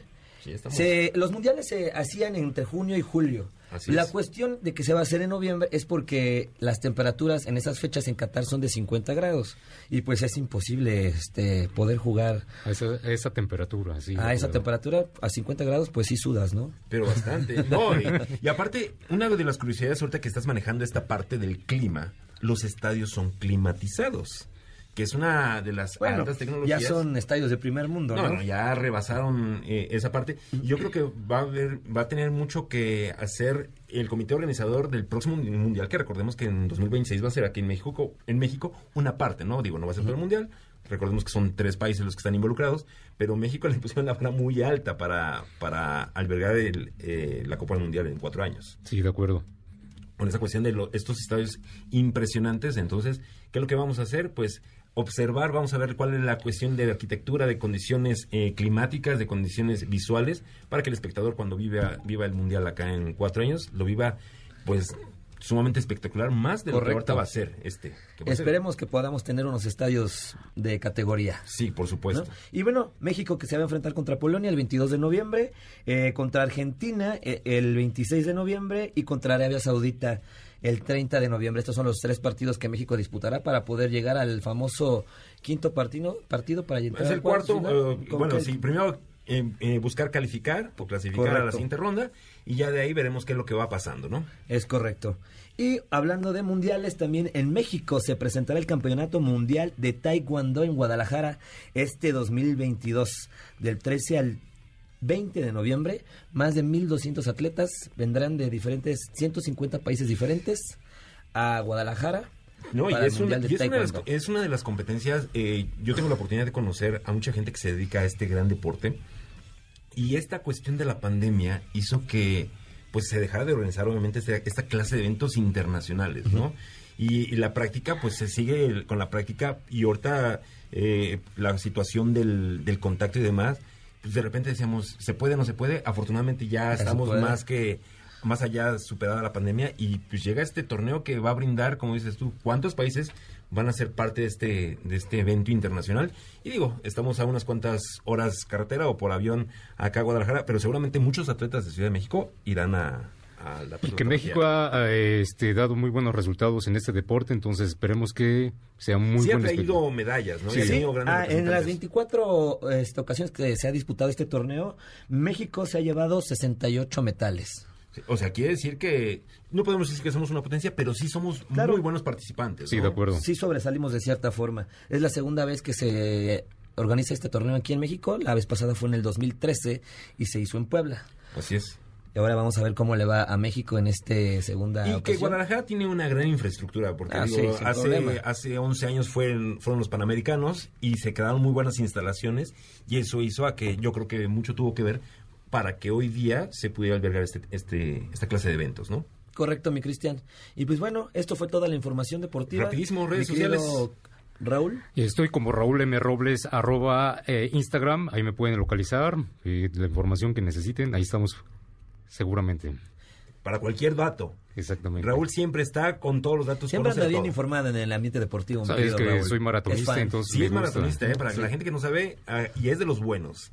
Preparación, condición, dietas, todo lo que conlleva. Así Es un Ironman el, el No, Raúl. me falta mucho para ello, pero bueno, andamos en ello. No, no solamente es la voz bonita, también es eh, eh, esta, esta parte del el ejercicio constante. Que se trata de todo, todo un Sí. equilibrio, ¿no? Es un mente y cuerpo. Exactamente. Mi estimado Fer. Me encuentran como Mr. Landa, Fernando Landa en Instagram, en todas las redes sociales. Mr. Muy Landa. activo acá el joven. Correcto. Muy activo El en famoso todo.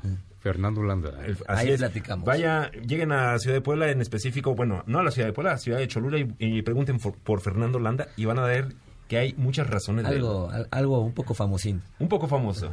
Muchísimas gracias, chicos. Vamos a un corte comercial, vamos a un corte comercial y regresamos aquí a Ideas Frescas. Apoyando a los nuevos talentos de la radio en MBS 102.5. Esto es Ideas Frescas. En un momento regresamos. En MBS 102.5 le damos espacio a las nuevas voces de la radio. Continuamos en Ideas Frescas. Y estamos de vuelta en Ideas Frescas a través de MBS Radio 102.5. Yo soy Cristian Huerta y vamos a, continuar con más este, esta segunda parte, bueno, de, bueno, la última media hora prácticamente. Y bueno, antes de continuar con los temas, porque viene, venimos con un tema de stop motion, ahorita vamos a platicar más adelante. Pero, ¿qué creen? Todavía tenemos boletos para el multiverso de MBS, la mejor FM y Exa FM van a ser parte de este gran, gran concierto el próximo 8 de octubre. ¿Y qué creen? Tenemos pases dobles y solamente tienen que decirnos un, uno de los artistas, de los participantes en el line-up para que se puedan hacer acreedores de un pase doble y ser parte del multiverso. Además, no solamente tenemos boletos para el multiverso, también tenemos un pase doble para ver a Mocedades. Sí, Mocedades en el Auditorio Nacional este próximo 12 de octubre. Sí, Mocedades, ¿qué les, qué les viene eh, Mocedades a la cabeza cuando se dice su nombre? ¿Romanticismo? ¿Amor? Pues, ¿qué creen? Hay un pase doble, rapidísimo, márquenos a nuestros teléfonos en cabina y que nos digan una canción emblemática de Mocedades y con eso se estarán llevando un pase doble. Les recuerdo las líneas telefónicas en cabina, aquí en el 102.5 es 55 51 66 105 y la sin costo 800 202 1025. En- ahí están nuestras líneas telefónicas. Y, y antes de y antes de continuar, ya estamos por concluir el, programa y agradezco a Víctor Luna en los controles técnicos que ha sido parte fundamental de este programa muy especial y a nuestro estimadísimo Arturo. Muchísimas gracias Arturo por ser parte de, de la producción de Ideas Frescas. Vamos a escuchar esta cápsula para que nos vayamos introduciendo a esto de el stop motion.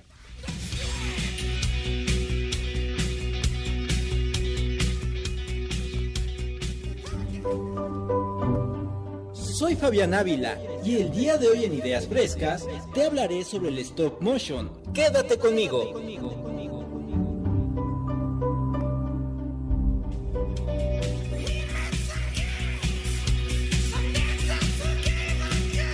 Fabián Ávila, ¿cómo estás? Excelente mañana.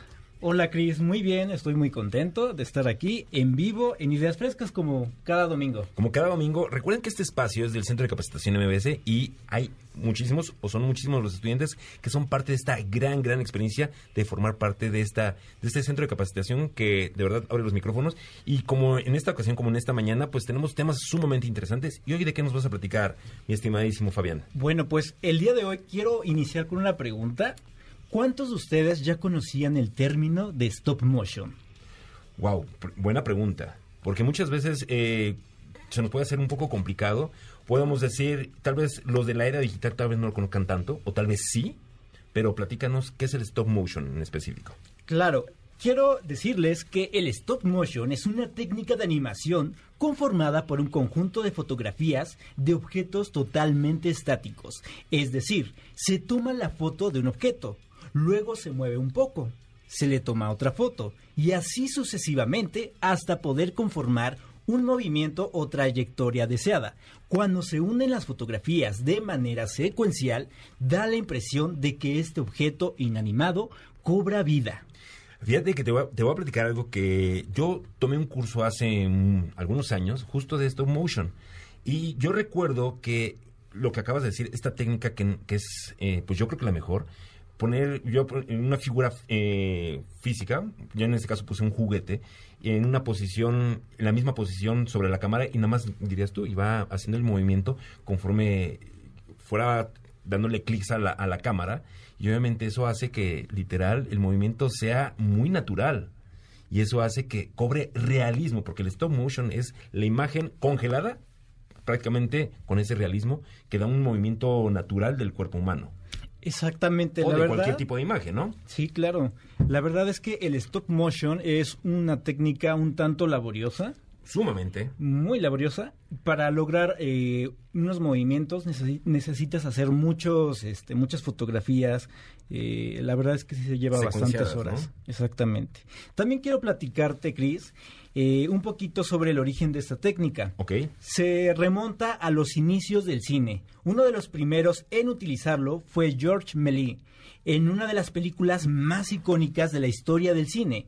Estoy hablando de la película Viaje a la Luna, una película francesa que en el año 1902 se trató de un filme de acción mudo y en blanco y negro, en donde podíamos ver interactuar a personas con personajes de fantasía, los cuales fueron creados precisamente con esta técnica. Fue así como pudieron crear esta gran ilusión en aquellos tiempos. ¿Qué te parece, Chris? No, pues estamos hablando de un origen de inicios del, del siglo pasado. Exactamente. Que cuando básicamente no, no existía nada del HD ni, ni este tipo de, de visualización tan clara y tan nítida, ¿no? Claro, en aquel entonces pues ya era una tecnología pues bastante avanzada. Bastante avanzada y que todo eso era simple y sencillamente para entretener, para informar, para educar y que de alguna forma, o sea, se empezó hace más de un siglo y que en nuestros días se, se sigue haciendo. Inclusive hay eh, series, hay películas, hay eh, Videos musicales, videos musicales que están, que están, eh, que siguen, se sigue ocupando de esa- y se ha ido perfeccionando. Y cada vez hay más representantes y directores y artesanos, porque puedo decir que es un arte muy, muy peculiar darle forma a algo congelado. Exactamente. Bueno, también déjenme platicarles que en años posteriores el stop motion se convirtió en la técnica principal precisamente de las películas de acción. Es por eso que era muy común ver a criaturas extrañas y de grandes tamaños dentro de las de los filmes. En la actualidad, como tú bien lo dices, Chris, el stop motion se ocupa más comúnmente en las películas de animación para niños, aunque tiene pues distintos usos, pero comúnmente la encontramos más en ese tipo de películas. Estoy seguro que en alguna ocasión eh, ya has visto alguna película de este tipo. Y yo no solamente te lo pregunto a ti, sino a todo el auditorio que nos está escuchando, que seguramente ya vieron alguna película de stop motion y ni siquiera saben qué es este, este tipo de técnica.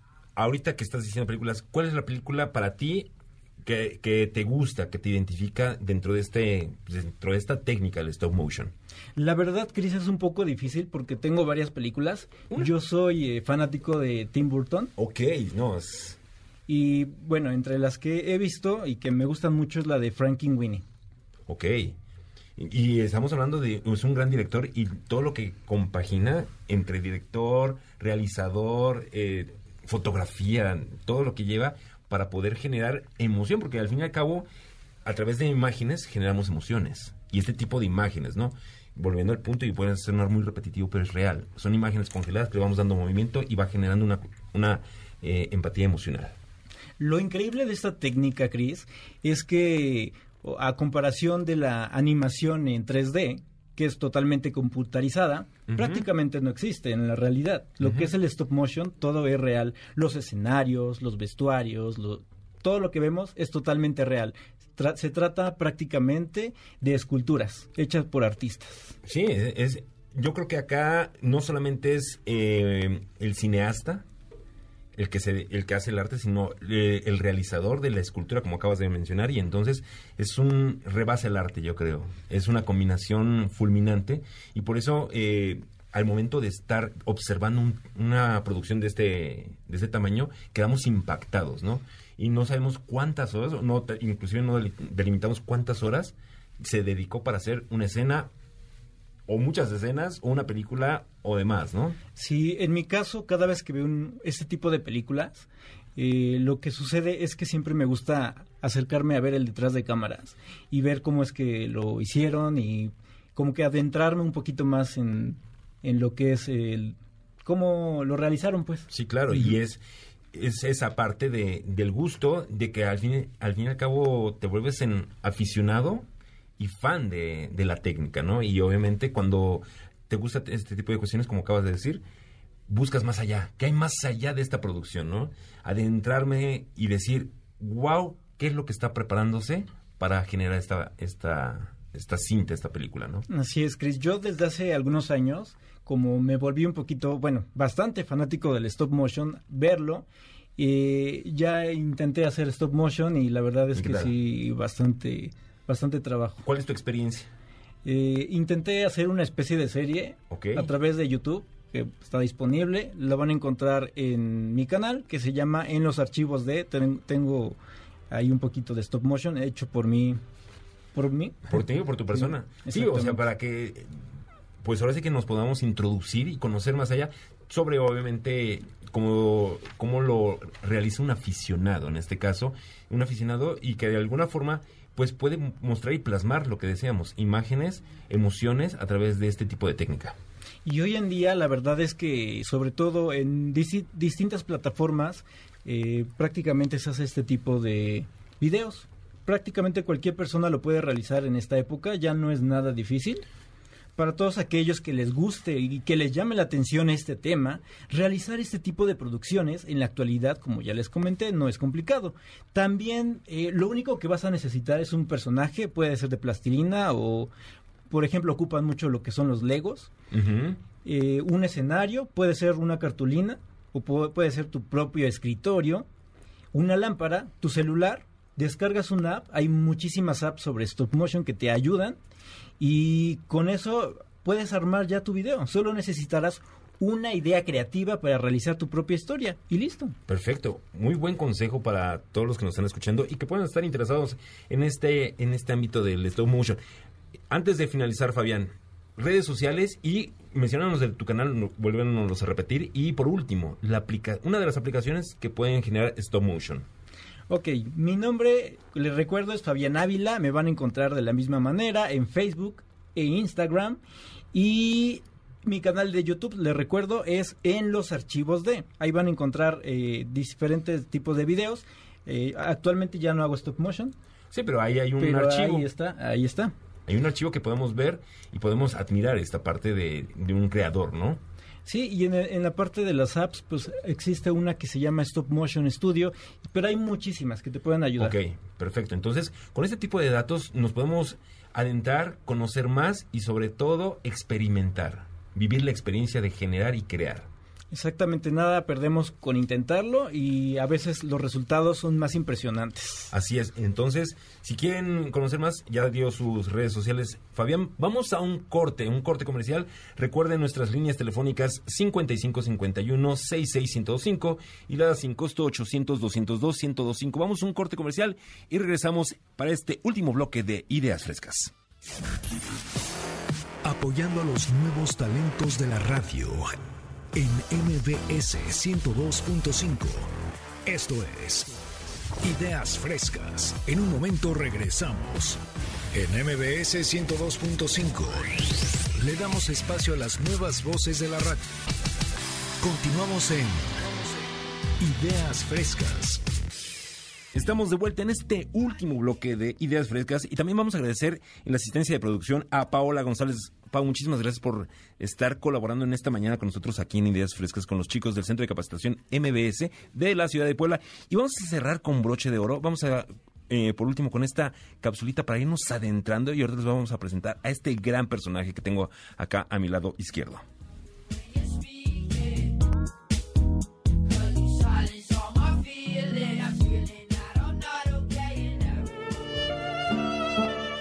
Empecemos por el final. Yo soy Emilio Quiroz y esto es Ideas Frescas. Déjenme les platico de la importancia narrativa de los finales en el cine.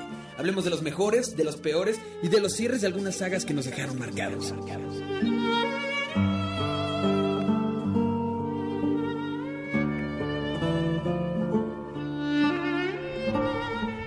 emblemática esta pista que ahorita estuvo sonando para esta, esta gran introducción con mi estimadísimo Emilio Quiroz. ¿Cómo estás? Muy Muchísimas gracias, Cris, por la presentación. Me- casi lloro cuando dices que vamos a cerrar con, con broche de oro. No, eh, lo que pasa es que mira, eh, yo creo que muchos de nosotros, eh, voy a hablar eh, de mi persona, nos encanta el cine. Sí. Yo no soy un crítico, soy de la gente que voy al cine no a criticar, sino a disfrutar. Disfrutar, claro. Entonces, a mí me encanta el cine y obviamente ahorita lo que vamos a adentrarnos es un top 5 de finales de cine. Sí. Y entonces yo sé que acá el- mi estimadísimo Emilio es fanático del cine. Antes, antes, ponemos una pausita.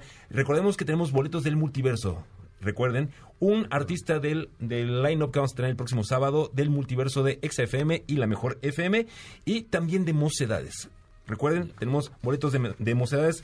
Les recuerdo las líneas telefónicas es 55 51 66 125 y la sin costo 800 202 125. Ahora sí, Emi. Oye, pero el concierto de- del multiverso es en este multiverso, ¿no? güey? En este multiverso. Tienes que comprar un Sí, boleto. ahorita eh, estamos hablando de cine y luego luego decimos multiverso y luego Exacto, luego ya Emi ya, ya empieza a navegar en, el- en- en los multiversos. Exacto, Cris. No, pero muchas gracias igual por la presentación. Eh, creo que era necesario hablar de finales porque justamente hoy es nuestra última o nuestro final eh, pa- participando aquí en Ideas Frescas. Nosotros que venimos del Centro de Capacitación de Puebla. Un saludote a toda mi gente camotera de Puebla. Las queremos muchísimo. Gracias por estarnos escuchando. Igual a los del DF. Bueno, el, ex- el extinto DF. Muchas gracias. Y bueno, ¿qué te parece si empezamos con el top Venga. 5 de películas?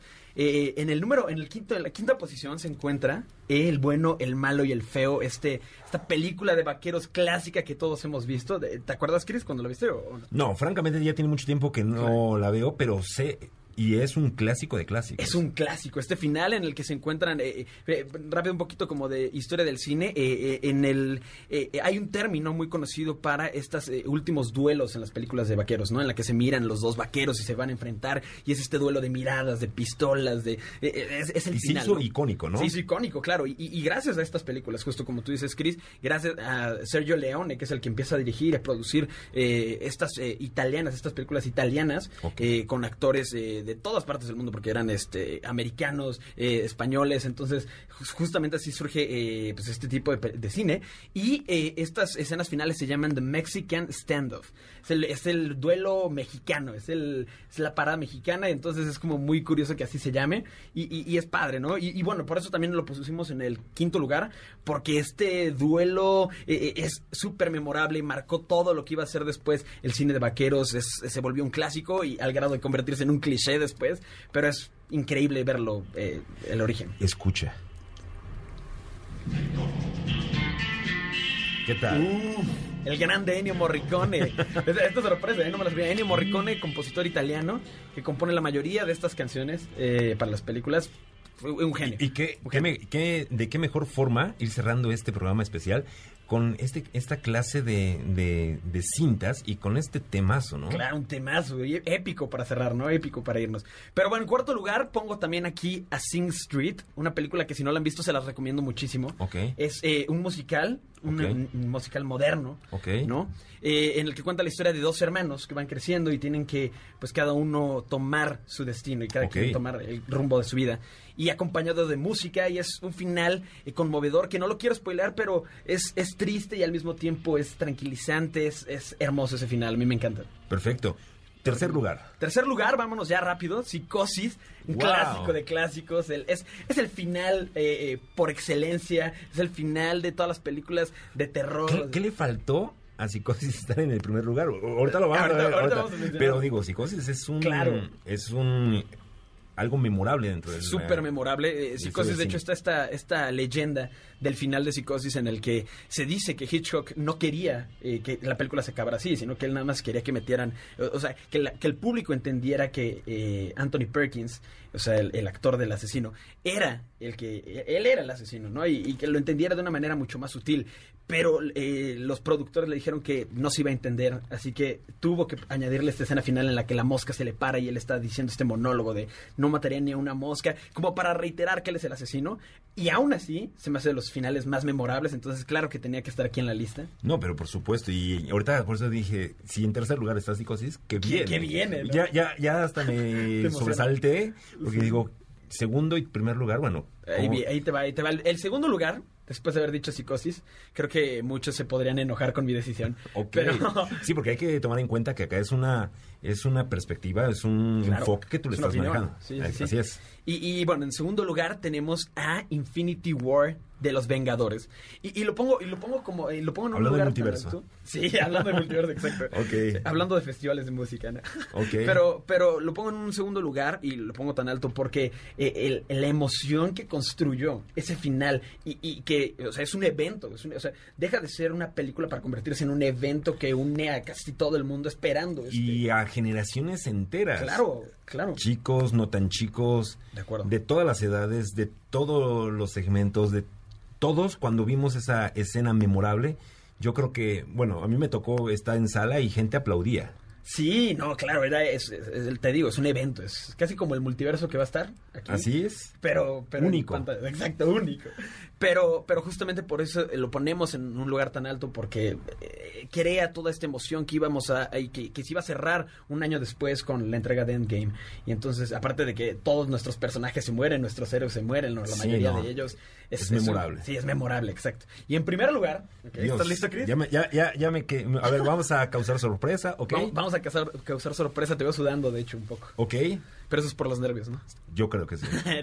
el primer lugar es Fight Club. El club de la pelea. Tenía que estar ahí en primer lugar. Yo sé que también aquí en la cabina me están diciendo que me pasé con mi decisión, pero, pero es muy buena esa. El, el final, cuando, cuando nos enteramos, o sea, tampoco quiero spoilerlo si no lo han visto, se los recomiendo mucho, pero es uno de los mejores plot twists, es uno de los de estos este, giros de tuerca que nadie se esperaba o que nadie veía venir. Yo creo que cuando hablamos de giro de tuerca, eh, la gente le gusta mucho eso. Sí, o, no- claro. o nosotros como, bueno, pues te digo, yo soy, me gusta el cine, no puedo decir que soy un experto, pero ese tipo de, de cambios, porque no es- nada más es de girar por girar, sino emocionalmente y lo que te puede dejar y que después llegas a casa y platicas de la película, te quedas con eso enmarcado. Sí. Justo esos movimientos tan marcados. Sí, creo que es más sorpresivo, sorprende más cuando, cuando pasa al final, ¿no? O sea, cuando, cuando la película se termina con un giro de tuerca y, y te das cuenta que todo lo que viste, pues fue una mentira casi, ¿no? O, o estabas, o fuiste engañado. o- o cómo fue eh, evolucionando la película y para llegar a ese punto y dices, y entonces, ¿qué Claro, onda con lo ¿qué que pasó, atrás? lo que ¿Qué- pasó qué atrás, pasó no? atrás, no? Sí, sí, sí, es- es- ¿qué pasó ayer? Exacto, pero, pero muy, muy, muy buenas películas las que tuvimos aquí en la lista, si no las han visto. ¿Tu eh, favorita de estas ver. Eh, mi favorita, no, no hablando de los finales, sino mi favorita yo creo que es este Fight Club, pero el bueno, el malo y el feo es- está ahí peleándose, me encanta esa película. Sí, o sea, es- y estamos hablando de clásicos y que marcaron Sí. época y que si lo si las nuevas generaciones no han visto esta, estas películas, véanlas.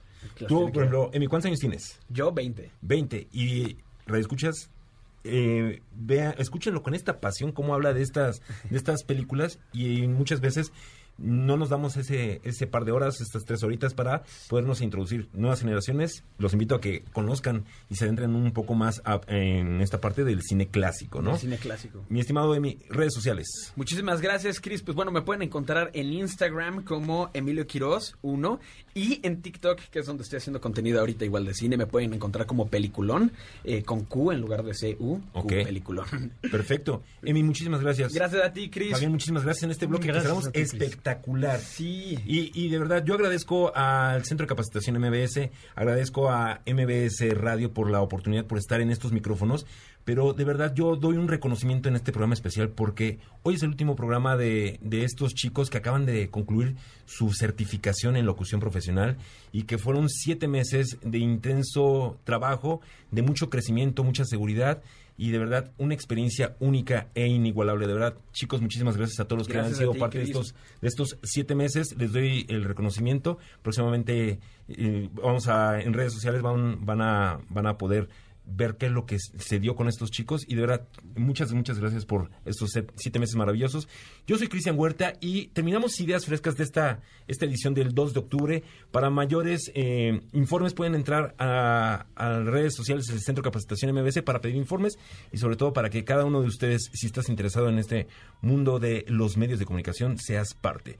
Yo soy eh, el instructor de esta de estos jóvenes de la ciudad de Puebla y de verdad muchas muchas gracias. Les repito mi nombre, Cristian Huerta, muchas gracias a toda la gente de producción, a Víctor, Arturo, a Pau, gracias. Y a, a Sandy Sánchez, que, que es parte importante para que estos chicos del Centro de Capacitación sean, eh, estén aquí en cabina de MBS Radio. Muchísimas gracias y hasta la próxima. Los comentarios aquí vertidos son responsabilidad de quien los dice y no necesariamente reflejan el punto de vista de MBS. Por hoy, concluimos con nuestras ideas frescas. Los alumnos del Centro de Capacitación MBS los esperan con mucho más. El próximo domingo, MBS 102.5.